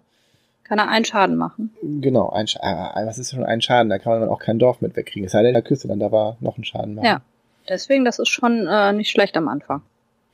Das stimmt, das stimmt. Aber ansonsten muss man den eigentlich so spielen, dass man viel verschieben muss. Also man muss immer mit dem die Leute, zum Beispiel, wenn die gerade den Dschungel entdeckt haben, dann muss man versuchen, die Leute aus dem Dschungel wegzuschieben, ähm, damit die nicht in der Bauenphase nächste Runde da bauen. Und so schiebt man die halt immer an Gebiete, in Gebiete hin, die gerade nicht äh, in den nächsten Runden betroffen sind.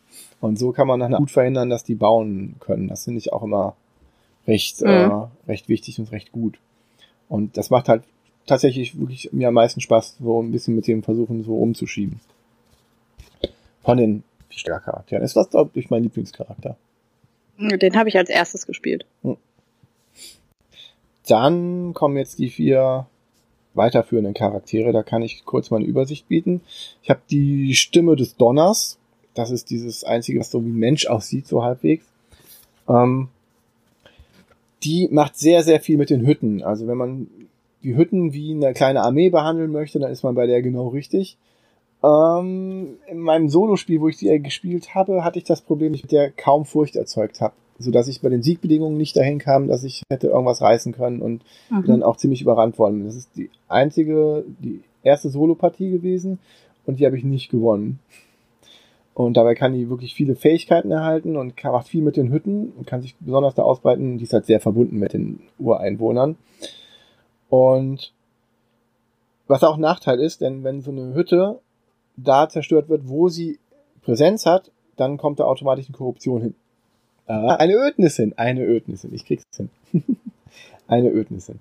Und ansonsten, ähm, ja, die behandelt diese kleinen Hütten, zieht die zusammen, kann mit dem kann mit dem Fluss zusammen gut arbeiten, um neue Hütten zu machen und behandelt die wie so eine kleine Armee. Ist aber durchaus ein bisschen komplexer zu spielen und ich würde fast sagen, es ist die am andersten zu spielende Geist von allen Geistern, obwohl die anderen auch okay. anders sind. Ähm, aber sehr viel mit den Hütten. Dann haben wir den Hunger des Ozeans. Der Hunger des Ozeans äh, habe ich auch nur solo gespielt. Ähm, der hat eine seiner drei Fähigkeiten, Präsenzen in beliebigen Ozeanen platzieren. Die benutzt dann im Solospiel nicht, weil man einfach keinen zweiten Ozean hat. Wo man das hätte auch äh, ja. Ansonsten ähm, macht dieser Geist das Besonderheit sehr viel an der Küste und er hat immer Fähigkeiten, wo dann seine Präsenzen in den Ozean verschoben werden und wieder an die Küste geschwappt werden. Also, also einmal an der Küste und kann von da aus weiter ins Land rein agieren und einmal halt nicht. Mhm. Äh, erzeugt dadurch auch ein bisschen Furcht, also ist gar nicht mal schlecht im Furcht erzeugen. Im Solo-Spiel äh, hatte ich dann tatsächlich allerdings Orte, die gar nicht erreichen konnte. Da habe ich keine Chance gehabt, dass da irgendwas passiert ist. Das, so dass sich nach und nach da immer mehr Leute ausgebreitet haben. Das haben dann, haben, haben dann aber die Furchtkarten für mich, äh, glücklicherweise konnte ich das mit den Furchtkarten dann handeln, dass ich da eingreifen konnte. Und der hat jetzt das Ertränken. Und der hat das Ertränken. Das Ertränken ist so, so wie Zerstören. Allerdings ähm, kann er die dann als Energie benutzen. Das ist, äh, der kriegt nicht sehr viel Energie. Er muss halt quasi die Leute ähm, an den Küsten mit Meer ziehen. Das mhm. kann er auch gut machen und dann ähm, kriegt er die als Energie auf seinem Tableau. Da ist die Synergie halt im Multiplayer auch, äh, also im Multiplayer-Modus, im normalen Spiel halt so, dass man halt einfach die Leute zu dem hinschieben kann und dann holt er sich die von der Küste und kriegt mehr Energie. Das ja. äh, ist hier wirklich äh, gut gegeben. Aber nicht zu unterschätzen ist auch, dass er Furcht äh, erzeugen kann. Wirklich. Ähm, fand ich interessant von der Mechanik her, weil die anders ist. Allerdings würde, muss ich mal im Multiplayer, äh, im normalen Spiel spielen. Ähm, weiß ich nicht, ob ich den fand ich jetzt nicht ganz so spannend, aber durchaus, weil er anders ist. Aber es sieht schön aus. Ja. Ja, für Leute, die dann schöne Menschen spielen haben wollen, die nehmen dann den Blitzgeist als erstes. Er ist der hübscheste. Den man sich als Inkarnation sich selber gerne wünscht. Im Gegensatz zum Bote des Albtraums der hm. sehr gut ist im Furcht erzeugen und als einzigster auch um die Furchtkarte gucken kann. Also der darf, ähm, wenn da eine Furchtkarte liegt, mit den entsprechenden Elementen, wenn er die hat, dann darf er drunter gucken und gucken, was kommt, was taktisch dann auch nützlich sein kann. Ähm, aber der kann niemals Schaden zufügen, hä? Deine genau. Fähigkeiten fügen niemals Schaden zu. Das ist äh, das Spannende. Der hat halt Fähigkeiten, wo dann Schaden zufügt, Schaden zu, aber die sterben davon nicht. Hm. Sondern die erzeugen dann aber mehr Furcht sodass mhm. ähm, die nicht, wenn die zerstört werden würden, was sie nicht tun, würden die dann nicht ein Furcht ein Dorf erzeugen, sondern zwei Furcht und so eine Stadt erzeugt dann schon fünf. Allerdings kann man die dann nicht nochmal zerstören, auch kein anderer. Also wenn die dann einmal in dieser Runde quasi zerstört wurden und noch auf dem Spielplan sind und stattdessen mehr Furcht erzeugen, dann ähm, die mehrmals töten. Obwohl, weil sie ja. dann theoretisch noch da sind. Ähm, ja, der kann halt nur durch die Hütten, geschicktes Platzieren der Hütten dann die Leute äh, aus dem Spiel nehmen. Aber das ist auch ganz klar, ähm, den spielt man auch nicht solo, auch wenn ich mit dem locker gewonnen habe. Ich habe alle meine Solo-Partien bis auch mit der Stimme des Donners gewonnen danach. Mhm. Ähm, weil ist es einfacher, weil man einfach die Konzentration auf einen Teil hat? Einmal, einerseits kann man dann genauer auch planen, was, was die anderen Mitspieler nicht machen. Ähm, und du musst halt wirklich die Furcht erzeugen. Also du musst halt irgendwie schon durch die Furchtkarten durchkommen und dann habe ich die eigentlich immer in der habe keine Städte auf dem Plan und das geht mhm. dann auch einfach auf einen Kartenteil, weil du nicht irgendwelche Dinge hast, die dann irgendwo Städte erzeugen, wo du es nicht willst. Wenn man die dann dadurch wegbekommt, dann ist das irgendwann schaffbar. Ja. Das, das ist auch, dann wird es auch ein bisschen repetitiv, wo ich dann sagen würde, hm, ich mache eigentlich immer das Gleiche. Ich versuche Furcht zu erzeugen, irgendwo so lange zu überleben, bis ich in diesem Status bin, dass ich nur noch die Städte wegmachen muss. Mhm. Und also weiß ich nicht, muss ich jetzt nochmal nochmal Solo spielen? Weiß ich. Ich habe jetzt ein fünf, sechs Partien Solo, doch sechs Partien Solo hintermacht. Ich weiß nicht, ob ich dazu nochmal Lust habe, das jetzt nochmal Solo zu spielen, weil das war wirklich okay. jetzt für den Podcast so, dass ich die alle mal spielen wollte. Es hat Spaß gemacht, durchaus. Ich habe es gerne gemacht, aber ich würde jetzt was anderes spielen wollen, wenn ich jetzt Solo spielen würde. Mhm. Ähm, ansonsten der Bote des Albtraums. Am meisten Spaß gemacht hat von in meinen Partien, den ich dann auch im, am Freitag mit zu viert gespielt habe, war das wildwuchernde Grün. Wo ich dann meine Spezialregel auch nicht vergessen habe, die auch ziemlich cool ist, denn der kann, wo er eine heilige Stätte hat, äh, das Bauen oder Wüten in einem Gebiet verhindern, indem er einfach eine Präsenz wegnimmt. Was schon cool ist, wenn man einfach wirklich den ganzen Zug verhindern kann, mhm. dass da gebaut oder gewütet wird. Ähm, hört sich erstmal doof an, weil man Präsenzen vernichtet, die man normalerweise nicht wiederkriegt. Er bekommt die wieder. Das ist auch einer der wenigen Charaktere, wo man, wo ich meine Präsenz und meine Kartenausspielleiste komplett leer gespielt habe und dann immer noch was machen konnte. Weil der kriegt auch okay. immer, immer darf der eine Präsenz in einem Sumpf oder Dschungel platzieren, zusätzlich zu dem, was man sonst so auswählt. Ach so, ja, genau, ja. Und das ist, da kommt man auch schnell übers Feld. Also man kann schnell überall sein. Gerade im Vier-Spieler-Spiel war das sehr lustig. Und er kann dann in der Schildkrötenphase auch extra Schaden machen, allerdings maximal drei. Aber dann kriegt man so die angeschlagenen Häuschen noch äh, eventuell weg. Und er kann ein bisschen verteidigen. Das ist ein guter Supporter-Charakter. Äh, ich glaube, ich habe die mittlere Fähigkeit, wo man eine Runde extra ausspielen kann und Präsenz verteilen kann, nie benutzt. Naja. Ja, und so spielt sich jeder dieser Geister irgendwie anders. Also man muss sagen, bei den komplexeren Geistern hat man halt schon allein bei der ähm, Energieleiste sind jetzt halt immer nicht nur Energie, sondern da äh, spielst du halt auch Scheiben frei, also Stellen frei, wo du Elemente dann bekommst. Genau, so dass die, die du dann immer hast, ne? Also dafür habe ich das Gefühl, es dauert ein bisschen länger, bis man das Geld frei spielt. Ja, dann muss man halt auch mehr mit diesen permanenten Fähigkeiten arbeiten, je nach Geist auch wieder. Ja, die auch ein bisschen komplexer sind. Also ich habe mir die mir jetzt ja erstmal angeguckt und ähm, ich kann mir schon vorstellen, warum ich nicht unbedingt in der Erstpartie spielen sollte.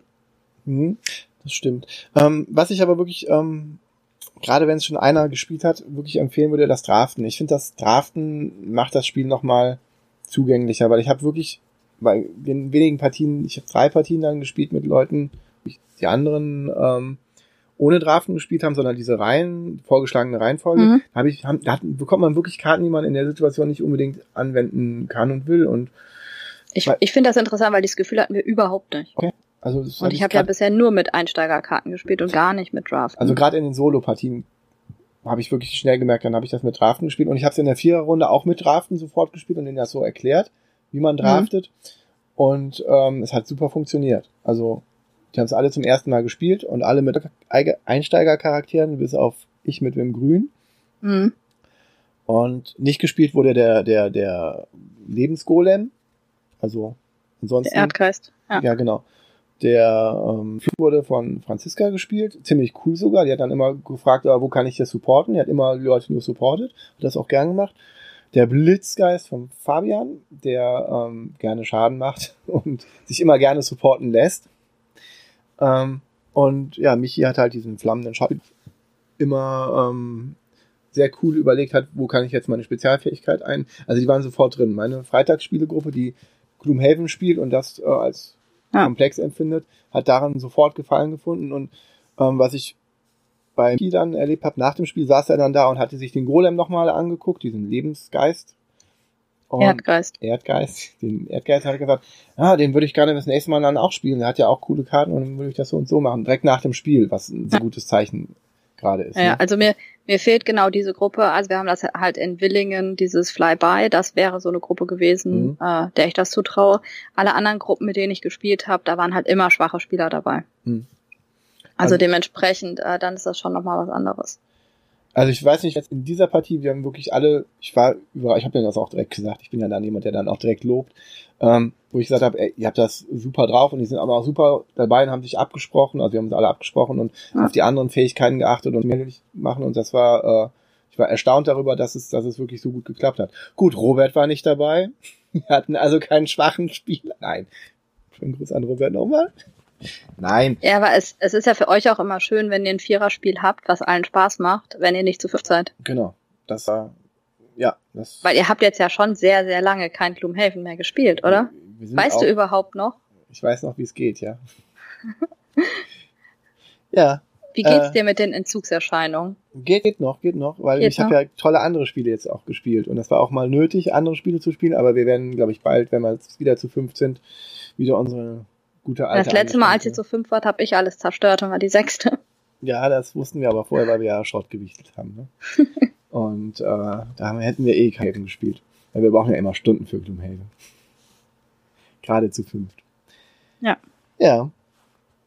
So eigne ich mir ein neues Spiel an. Ja, aber das machst du ja nicht bei jedem. Also das hast du jetzt ja schon sehr intensiv gemacht. Das stimmt. Und ich habe jetzt auch sehr bewusst die ganze Zeit Spirit Island versucht auf den Tisch zu bringen. Also für mich einmal zu wenig. Also ich hätte jetzt gerne, das habe ich jetzt aber nicht hin, hinbekommen, weil die Männer 18 CZ gespielt haben. Hm. Ich hätte gerne mit meinen Männern das gespielt und Lukas dabei. Ähm, das ist sowas, wo ich gedacht hätte, das wäre eine Gruppe gewesen, mit der ich es gerne ausprobiert hätte. Ja, muss man jetzt mal gucken. Also das äh, mein, mein Mann fand es nicht schrecklich, sondern fand es, glaube ich, schon ganz gut. Und ich glaube schon, dass er das auch nochmal ausprobieren möchte. Und ähm, das heißt, dass der Thomas dann äh, auch mal mitspielen wird. Und ich denke, dass wir das mal zu dritt spielen werden. Und dann sieht man das. Also meine Freitagsrunde war halt begeistert, ziemlich, und hat das, ähm, fand das ziemlich gut. Ähm, meine Frau allerdings nicht. Die fand, die spielt jetzt auch Gloomhaven, glücklicherweise. Äh, allerdings fand die jetzt Spirit Island, war die nicht so von begeistert. Also, die hat den Blitzgeist auch, auch gespielt und fand das halt schon. Sie fand halt diesen Sisyphus-Aspekt, nannte sie es. Also du kommst irgendwann, wo dann du machst alle, versuchst alle irgendwie einzudämmen und alle zu zerstören und dann kommen aber wieder neue und dann kommen nochmal neue und du musst irgendwie durchhalten, bis du dann äh, zu der ein Licht am Ende des Tunnels siehst. Ja, bis du dann die Furcht so weit hast, dass du dann das halt auch schaffbar machen kannst. Vielleicht hatten wir auch, wir hatten auch ähm, vielleicht ein bisschen Pech, die Partien haben wir beide nicht gewonnen. Ähm,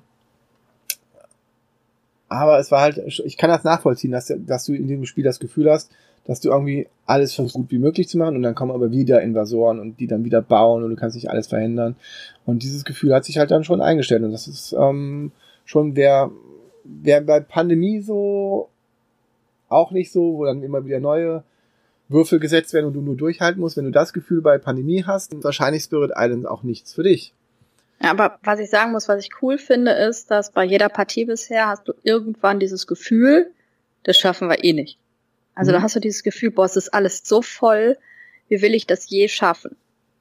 Ne? Das dazu und das dazu und das. Und ähm, das fand ich schon spannend, dass sich das immer irgendwann aufgelöst hat. Also du hattest dieses Gefühl der, okay, eigentlich können wir aufhören.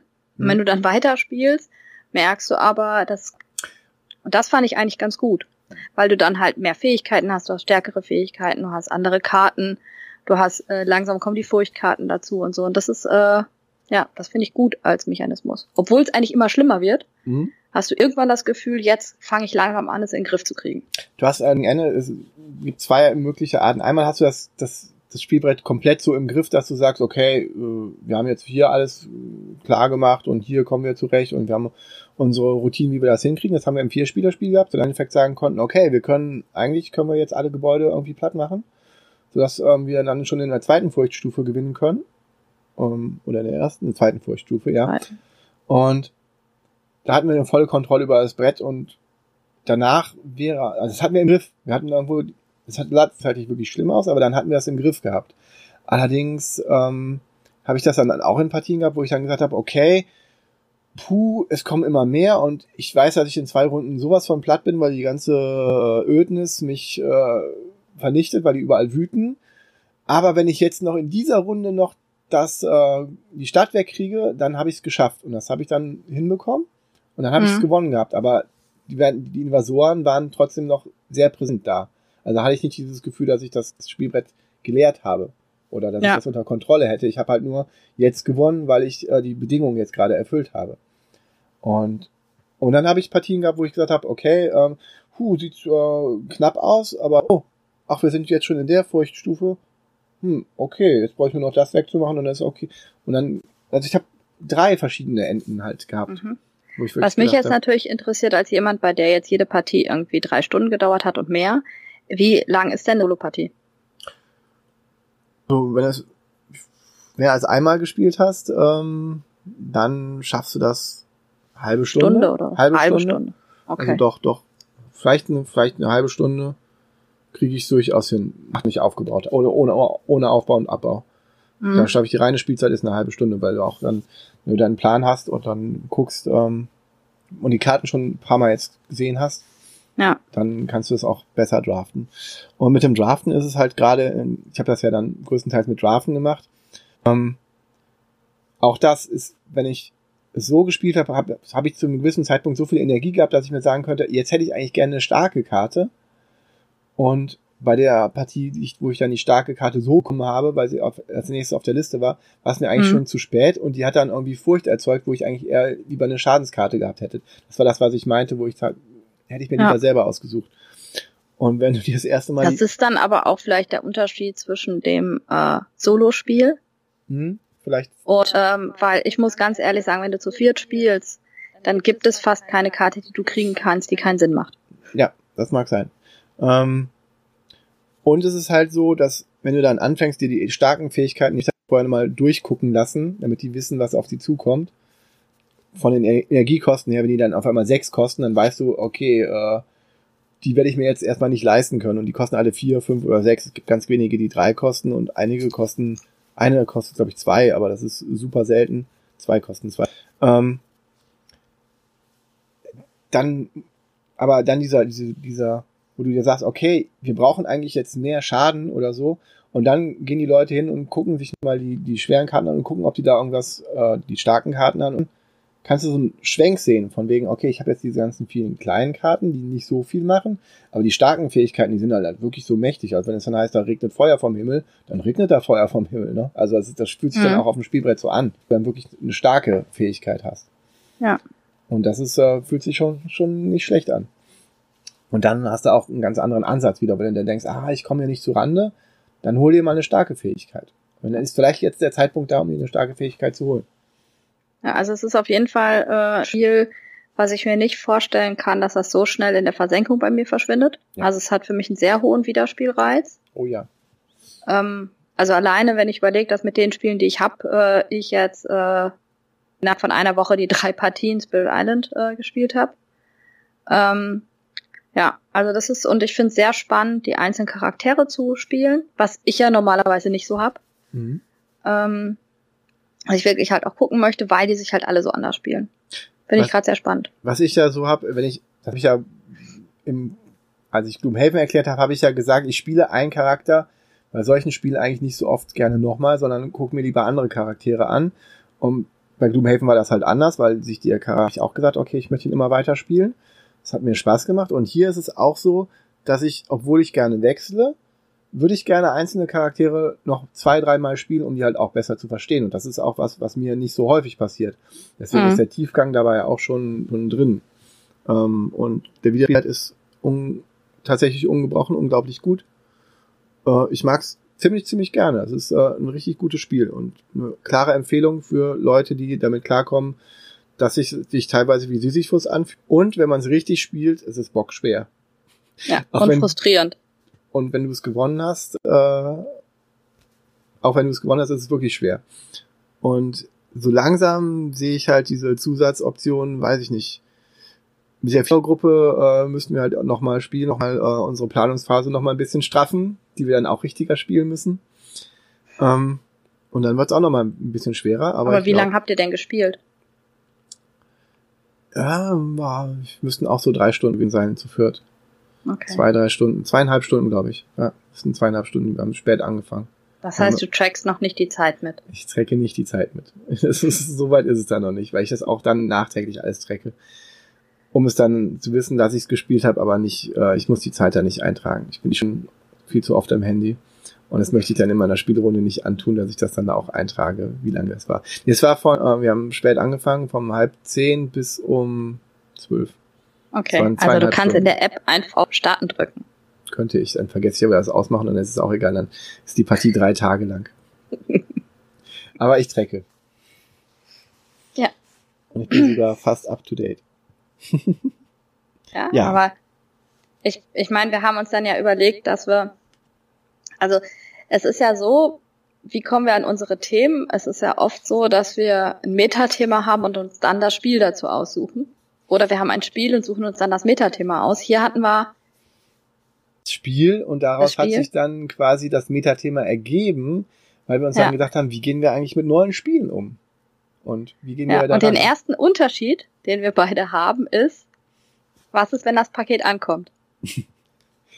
Äh, also einige Menschen haben da eine sehr Selbstbeherrschung und können das dann in die Ecke legen und erstmal unausgepackt, wie mein Reikhold, das ist immer noch eingeschweißt, äh, da stehen lassen. Ja. Und erst, erst dann auspacken, wenn man weiß, dass man es bald spielen wird.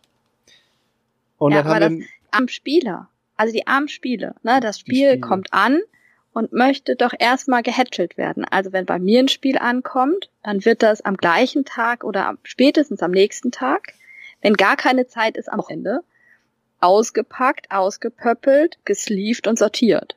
Also schon dementsprechend in Tüten zusammengefasst und so. Weshalb mich das Spirit Island echt irritiert hat, weil ich natürlich, wenn das gewöhnt ist, halt einfach ähm, alle Startsachen in eine Tüte tun wollte. Und dann wollte ich natürlich auch diese Startkarten von der Farbe her mit da reinmachen. Aber es ging ja gar nicht, weil die andere Farben hatten. Ja. Da muss man dann ein bisschen mehr lesen, als nur äh, was Spiel ist. Das machst du mit Legacy-Spielen auch so? Erstmal alles aufmachen, alles auspöppeln, alle Boxen aufmachen ich glaube, deswegen finde ich Legacy-Spielen so äh, entspannend, weil ich da, ich schliefe auch meine Legacy-Karten nicht. Nein, sowas. Ja. Würdest du die dann mit der Hülle zerreißen? Würdest? Ja. Ich bin ja gezwungen worden. Also meine erste Karte, die ich je in meinem Leben zerrissen habe, war ein Pandemie Legacy 1. Und ich hatte eigentlich zumeist gesagt, äh, für mich selbst, ich mache mir so einen Umschlag, auf dem schreibe ich Zerrissen. zerrissene Karten und pack da die Karten rein. Und meine Schüler, mit denen ich das gespielt habe, haben gesagt, nein, Martina, du zerreißt diese Karte. Und dann hatte ich echt Tränen in den Augen, habe die Karte zerrissen. Mhm. Und jetzt geht das ganz locker inzwischen. ah, muss man die nicht zerreißen? Oh. ja. Ja, ja. Ja. Also das heißt, bei Gloomhaven steht drauf, dass man, auch wenn da ein Zerreißen-Symbol, dann soll man es Dass es nicht zerreißen bedeutet. Wir zerreißen die auch nicht. Ah, dann da doch nicht. Aber du hast, äh, deine Spiele müssen gehätschelt werden, sagtest du. Ja. Du hast also eher so ein spiritualistisches Weltbild, dass sie eine Seele haben, die kleinen Spiele, ja. Okay. Ja, die fühlen sich immer traurig, wenn sie einfach nur im Regal stehen und nicht gespielt werden. Und das andere Spiel neben ihnen wird ständig rausgeholt und gespielt und sie nicht. Überleg dir mal, wie die Spiele sich fühlen. Dann solltest du die verkaufen. Ja, das kann ich schlecht. nicht mehr leiden müssen. ja, aber es ist irgendwie so, also das, ähm, selbst wenn ich es nicht sofort spiele, ist es für mich halt so, dass das Spiel dann ab dem Zeitpunkt spielbereit ist. Mhm. Und nicht, dass ich, also ich glaube, dass das auch halt auch da einfach daran liegt, du sleevest ja nicht all deine Spiele. Nee. Und die Spiele, die du sleevest, bereitest du ja auch vorher zu. Ja. das hört sich gerade wie Essen an, aber ja. ähm, so muss man einfach sagen, sind die Spiele, die bei mir im Regal stehen, sind immer spielbereit. Immer spielbereit. Alle? Alle. Auch das da? Auch das da. Okay. Er hat gerade auf ein Spiel gezeigt, was ich mir nicht angucke, weil dafür müsste ich mich drehen. Ich habe gar nicht auf ein Spiel gezeigt. Ich habe einfach nur gezeigt. Ja. ähm, und wie es dann weitergeht, da kommt es bei mir halt wirklich auf die Gruppe. Ja? Bereitest du immer alle Spiele so vor, dass du alle Regeln und so liest? Ich habe einen Regel-Robert, dem gebe ich die Regel. Und dann liest er die. Laut vor. Als, mit uns zusammen. Also, ja, teilweise äh, kommt das Spiel an, aber wenn es jetzt nicht so ein super komplexes ist, ähm, dann gebe ich, lesen wir das gemeinsam, falls ich das noch nicht getan habe. Äh, wir haben auch schon uns die Regelvideos angeschaut auf, von YouTube mit einem Handy, das dann da irgendwo steht und dann haben wir uns das so angeguckt. Ähm, bei Spirit Island habe ich halt gelesen selber und dann allen anderen erklärt, weil ich das auch schon ein paar Mal vorher, vorher hatte. Aber es ist total unterschiedlich eigentlich. Also. Okay, also bei uns ist es wirklich total gruppenspezifisch. Also in der internen Gruppe mit Michael, Thomas und Oliver ähm, können wir das sehr gut.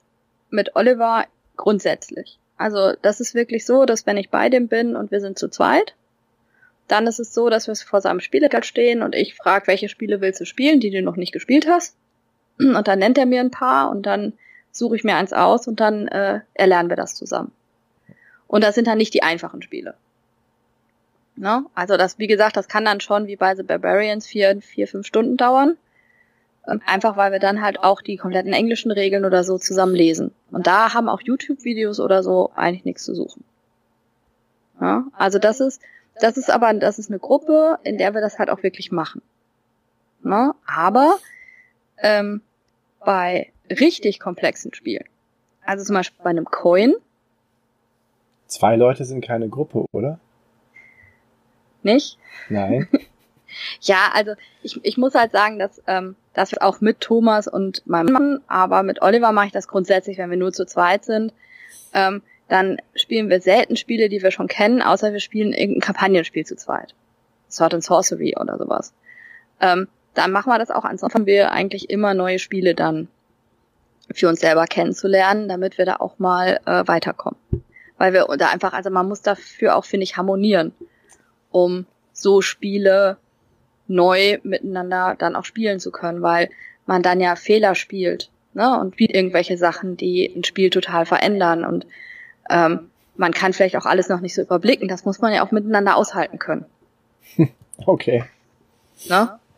Das kann man nicht mit jedem. Bei den Spielen ist das vielleicht nochmal eine andere Sache, aber bei den komplexeren Spielen ist es schon nicht so einfach. Und bei diesen richtig, also wenn wir jetzt im Wargame-Bereich sind, also Coins oder so, da bereitet schon mindestens einer die Regeln vor. Und da ist es auch so, dass wir fast immer Regelkopien dabei haben. Also mhm. wenn er das Originalspiel hat, ähm, hat der andere eine Regelkopie dabei. Im besten Fall haben beide es gelesen. Da schätze ich auch den Robert so, wenn wir sowas wie Gloomhaven haben, da hatte der auch von Anfang an immer mitgeguckt, wenn eine Regel nicht richtig ist oder wenn man auch was gespielt hat falsch. Und wir hatten eigentlich auch ein Handy, da kann man ja auch als PDF sich die Dinger laden und wenn man das ja. mag, kann man auch daran lesen und mitlesen. Und da ist der, ist es gut, wenn man einen Spieler hat, der dann wirklich ähm, sich da so auch mit, also einen zweiten Spieler. Weil ja, ja. Also das ist das bei so komplexeren Spielen auf jeden Fall toll. Ja weiß Gott nicht unfehlbar bei sowas und dann ähm, ist es wirklich gut, wenn man dann noch was gegencheckt. Das ist einfach so, das ist ja. einfach besser. Ja, und wenn wir in diesen ganz komplexen Bereich Elisabeth oder Here I Stand oder so. Oder Twilight ähm, Imperium? Nee. okay. ähm, Twilight Imperium, finde ich, konnte man die Regeln sehr gut erklären. Weil die auch sehr gut sind. Ja, aber da hat jedes Volk ja nur ganz Kleinigkeiten, die anders sind. Also das sind ja ganz kleine Spezialfähigkeiten. Während bei den ganz großen Cosims wie Elisabeth und Here I Stand hat äh, jede Fraktion komplett andere Siegbedingungen, komplett andere äh, Arten und Weisen, die sie spielen müssen. Und da haben wir zum Beispiel, da war schon, da ist dann schon mehr oder weniger die Auflage, dass wenn man das spielt, zum ersten Mal, dass man die 40 Seiten Regeln gelesen hat. Das ist schon so, dass man da nicht alles versteht. Ne? Also man mhm. liest die 40 Seiten. Wenn man sich meine Elisabeth-Regel zum Beispiel anguckt, die ist durchgearbeitet wie ein Unitext. Ne? Also überall Textmarker und Unterstrichen und äh, ich habe irgendwelche Post-its an den Seiten, um die wichtigsten Sachen wiederzufinden und so. Äh, Jürgen Kahler von äh, Brettspielbar hat mal gesagt, äh, das ist so typisch Mädchen. so wie meine Elisabeth-Regeln aussehen, das ist typisch Mädchen. Ja, so würden seine Studentinnen das auch immer machen. Google wird ja auch bewertet, ähm, wie bunt die, die äh, Textblätter sind, die man äh, so gemacht hat mit Textmarker. Ja, das kann ich sehr schön bei meinen Regeln. Ähm, ich habe aber auch schon Gruppen gehabt, in denen das total verpönt ist, dass man zusammen ein Spiel erlernt. Ja, sondern wo immer klar war, einer hat das Spiel perfekt vorbereitet. Das macht einen ziemlichen Druck. Ähm, das ist halt wirklich das, wo ich dann Regeln lese, teilweise noch ein Video mir anschaue obwohl ich sagen muss, dass ich wirklich nur Videos schaue, wenn ich ein Regelproblem habe. Also ich bin jemand, der die Regel lesen will. Mhm. dann ein Video anschauen, dann spielen, manchmal halt auch noch, also rein theoretisch solo, mal antesten. Äh, Nehme ich mir immer vor, schaffe ich nie. ähm, dann erklären und dann aber, wenn ich das erste Mal gespielt habe, und es ist ein Spiel, was ich mir selber alleine erarbeitet habe, dann lese ich meistens nochmal den. Interessant zu hören, wie deine erste Partie Würfelland war, ja. Die hat Oliver mir erklärt. Na klar, ich dachte, er hat sich selber vorbereitet auf eine, und dann kam unangenehmere Nachfragen. Bei neuen Spielen, wo es sowas gibt, wie äh, zum Beispiel Spezialfähigkeiten, unterschiedliche Charaktere, schaue ich mir auch gerne erstmal, bevor ich die Regeln zur Hand nehme, die unterschiedlichen ähm, Spielfiguren an, die man spielen kann, wie bei Spirit Island jetzt die Geister zum Beispiel, und schaue mir erstmal so die Tableaus und die Fähigkeiten an, um einfach mal so ein Gefühl zu bekommen, worum es denn da geht. Aber meistens habe ich dann sowieso schon auch gelesen oder ein YouTube-Video gesehen, aber dann gucke ich mir nochmal ähm, an, weiß nicht, wie sieht denn jetzt der Flussgeist aus und wie unterscheidet er sich von dem und dem, um auch einfach mal das Feeling für das Spiel zu bekommen. Und dann lese ich mir die Regeln durch. Sehr interessant, weil das ja für mich so überhaupt keine Herangehensweise ist. Also ich lasse mich dann im Spiel von den Charakteren äh, überraschen.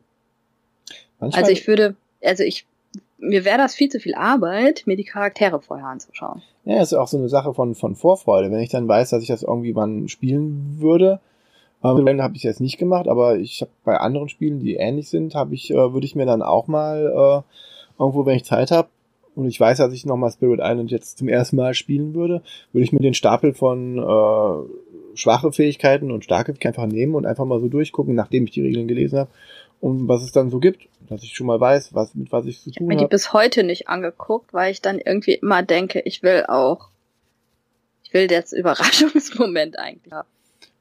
Ja, aber so ist es eher Vorfreude und so weiß ich, ah, das habe ich schon mal gesehen und ich weiß, dass es in dem Stapel jetzt so eine, so eine Fähigkeit gibt von dem und dem.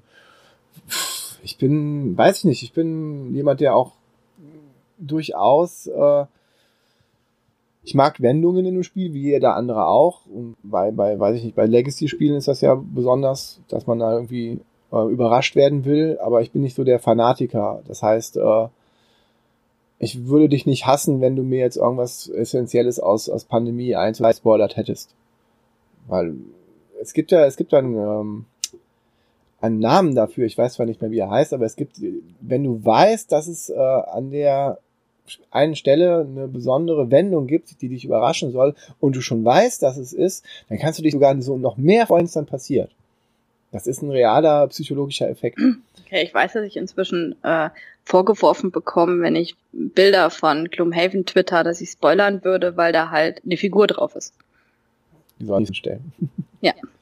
Und wenn du nur, wenn du schon Krieg der Sterne als, ich meine, es gibt Leute, die haben Krieg der Sterne noch nicht gesehen, weil die sind jung. Und die kommen irgendwann in ein Alter und schauen sich dann die Filme an und wenn die die theoretisch in der chronologischen Reihenfolge gucken würden, dann würden die ja schon wissen, dass Darth Vader Anakin Skywalker war.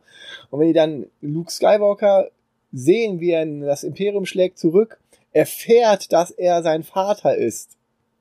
Was für den Kinozuschauer damals ja unter Spoiler war, einer der größten Spoiler der Kinogeschichte. Ähm, dann können die trotzdem Müssen wir jetzt Freude. auf unsere Folge schreiben, Vorsicht Star Wars Spoiler? Nein, müssen wir nicht. Weil man kann sich trotzdem darauf freuen. ja, aber du verstehst, was ich meine, ne? Also ja, ja. Millionen von Leuten wissen diesen epischen Spoiler der Filmgeschichte, kennen den sowieso schon, bevor die überhaupt Star Wars gesehen haben. Das ist ein, das prominenteste Beispiel eines Spoilers, deswegen ja. Werfe ich das hier Ich ein. muss halt sagen, dass ich unheimlich gerne ein während ich es spiele. Auch die Regel? Ähm, teils, teils, also nicht mit allen. Na, also das ist, das ist wirklich so eine Sache. Äh, natürlich liebe ich es, wenn mir Spiele erklärt werden. Also gut was? erklärt werden. Wenn mir Spiele gut erklärt werden, liebe ich es. Was denn von diesen Fast-Forward-Sachen? Von äh, Friedemann Friese. Die habe ich alle gar nicht gespielt. Aber da legst du ja quasi nur den Kartenstapel auf die Mitte und liest die oberste Karte und das wird dann beim Spielen erklärt auch, das Spiel. Also bei diesen drei und glaube ich, es gibt noch ein viertes jetzt dieses Jahr. Ja, habe ich Gar nicht gespielt, interessiert mich auch überhaupt nicht. Und Flucht waren die ersten. Okay. Ja. Das Flucht soll echt äh, kooperativ und äh, interessant sein. Aber ich habe von so vielen schon gehört, wie schlecht die sind, deswegen ähm, habe ich das gar nicht gespielt. Ich habe es auch nie gespielt. Obwohl die damals interessant waren, ne? Vor zwei Jahren war das so ein bisschen der Renner. Das ist ein Hype. Mhm. Haben, wir, wir sind die Leute, die erfolgreich an den Hypes vorbeigehen und wirklich nur die Spons rausnehmen. Nicht wahr? Das wissen wir ja nicht. An ja. wie viel sind wir vorbeigegangen? Ja, aber dann früher oder später landet das alles bei uns im Podcast. Die guten Spiele landen alle bei uns im Podcast. Du wolltest doch keinen äh, Ausblick auf die Zukunft geben. Das ist auch kein Ausblick, das ist eine Gesetzmäßigkeit. Ja. ja, so gehen wir an neue Spiele ran. Ja. Äh, komplett unterschiedlich, wie so häufig. Wie so häufig, aber also, ergänzend. Also, also vor allem diese unausgepackten Spiele bei dir, die wird Lust machen. Also wenn ich dich je besuchen komme, ähm, darf ich bitte Sleeves und Tütchen und so mitbringen, um deine Spiele auszupacken? Das würde mich, glaube ich, echt beruhigen. Also ich hätte echt Schwierigkeiten, die so sehen. Alle meine Spiele? Okay. Nein, nur die unausgepackten. Und die ungesleevten? Ja, das, du liest ja nicht alle Spiele, aber ich kann die ja wenigstens ordentlich in Tütchen zusammenpacken, so wie man die sortiert und so. so. Die, ja, ja, ja, die Tütchen meinst du. Und auspöppeln und so. Nicht sleeve. Dann kommst du mit Hornhaut an den Fingern zurück, wenn du deine Spiele ausgepöppelt hast. So viele sind das gar nicht mehr. Aber gemeinsam Regeln erlernen, ich glaube, das kann ich mir mit dir gut vorstellen. Würden wir harmonieren, glaube ich. Weil ich kann dir ja so gut zuhören, ohne einzuschlafen. Das ist ja schon eine gute Fähigkeit. Ja. Ja. Ja, was soll ich dazu sagen? Ja. Vielleicht. Das müssen wir irgendwann mal ausprobieren. Ja. Aber wir haben ja immer so wenig miteinander. Das wenn wir uns mal treffen. Das stimmt. Meistens ist es ein Spiel oder so. Ja, und, und ich muss ja sagen, ich bin ja sehr drin zu erklären und Regeln zu erklären. Aber das heißt, äh, meistens suche ich mir dann ja, wenn ich nicht so viel Zeit habe, äh, Spiele aus, die ich erklären kann und nicht Spiele, die ich erst erlernen muss. Ja. Aber wie wir erklären und so, das äh, machen wir irgendwann noch mal ein anderes Mal, weil ich finde, das ist ein ziemlich großes Thema. Das, wie man erklärt, wie man gut, wie man sich sowas überlegt wie man und so. Gut erklärt, weiß ich ja nicht. Aber ja. Da sind wir ja schneller ja. am Ende, wie wir gedacht haben. Echt? Okay. Ja, bestimmt. Wir sind bestimmt unter drei Stunden geblieben. Für okay, eine Spirit Island Folge. Vielleicht auch nicht. Ich glaube, wir hatten ganz am Anfang, als wir die Folge geplant haben, haben wir gedacht, oh, das ist auch ganz gut, wenn wir mal noch mal eine kurze Folge machen. Und dann habe ich halt leider zwei Wochen lang nur gespielt. Du? Das war cool. Das waren schöne Ferien, aber die waren auch echt anstrengend. Aber? First World Problems. Äh, totally first world problems. Aber wie gesagt, wir sind jetzt echt schon wieder am Ende. Und Aber es war wie immer schön. Es war großartig. Ja. Also uns hat Spaß gemacht. Was, wenn ihr da Spaß dran findet, bitteschön. Sehr gerne. Ja. Das Einzige, worauf wir so irgendwie noch hin müssen, ist, ähm, dass äh, am 19.01. der Spieletag von uns ist in Bernkastel-Kues. Der gelbe Bär wird wohl sehr wahrscheinlich nicht dabei sein. Aber ich, die ersten haben sich auch schon gemeldet, die kommen. Wer auch Infos dazu haben möchtet, findet ihr die bei uns auf der Webseite. Ja, die Webseite ist immer noch Fuchs und Bier, immer noch mit dem Schreibfehler. Ähm, ich glaube auch, der wird irgendwie nie weggehen. Inzwischen äh, kennt ja jeder eh die Seite. ähm, auf Twitter uns unter @fuchs und bär, mich unter missbaby_de und mich unter @yellowgeekbär. Ja. auf, Yellowgeekbär. auf YouTube. Hat überlegt, ob er nicht auch noch irgendwie D oder so, nein. Nee, und äh, auf YouTube gibt's diesen tollen Podcast auch zu sehen. Also ja. ein Bild von dem Podcast und man hört uns dann äh, unter youtube.com slash yellowgeekbär. Da heißt der Kanal so, ja. Und ähm, wir sind nominiert worden für den Deutschen Podcastpreis zusammen mit tausend anderen Leuten, aber egal. Wir würden uns immer noch freuen, wenn ihr für uns abstimmt und nur für uns. Hast du eigentlich dran gedacht, jeden Tag abzustimmen? Ich nicht. Ich habe tatsächlich einen guten Kumpel, den ich hier. Der hat, ich habe gerade noch ein Foto bekommen, der hat sich an Wecker gesetzt. Und um jeden Tag da abzustimmen. Liebe oh. Grüße an den Julian. Dankeschön für dein Engagement. Vielen Dank, Julian. Ja, und äh, finde ich groß. Nein, ich habe es leider auch äh, verpasst, aber ganz viele Leute sagen mir, dass äh, sie jeden Tag abstimmen würden. Auch wenn er es nicht tut, ob nur sagt, äh, es ist großartig. Und wir freuen uns. Ja. Und jetzt wünschen wir euch zwei schöne Wochen. Genau. Wir hören uns in zwei Wochen wieder. Wir wissen noch nicht, über was casten werden, aber es wird was Spannendes werden, das kann ich euch versprechen. Immer. Immer. Immer. Immer. Wir müssen dann nochmal über die englische Gloomhaven-Folge reden. Okay, we'll do this.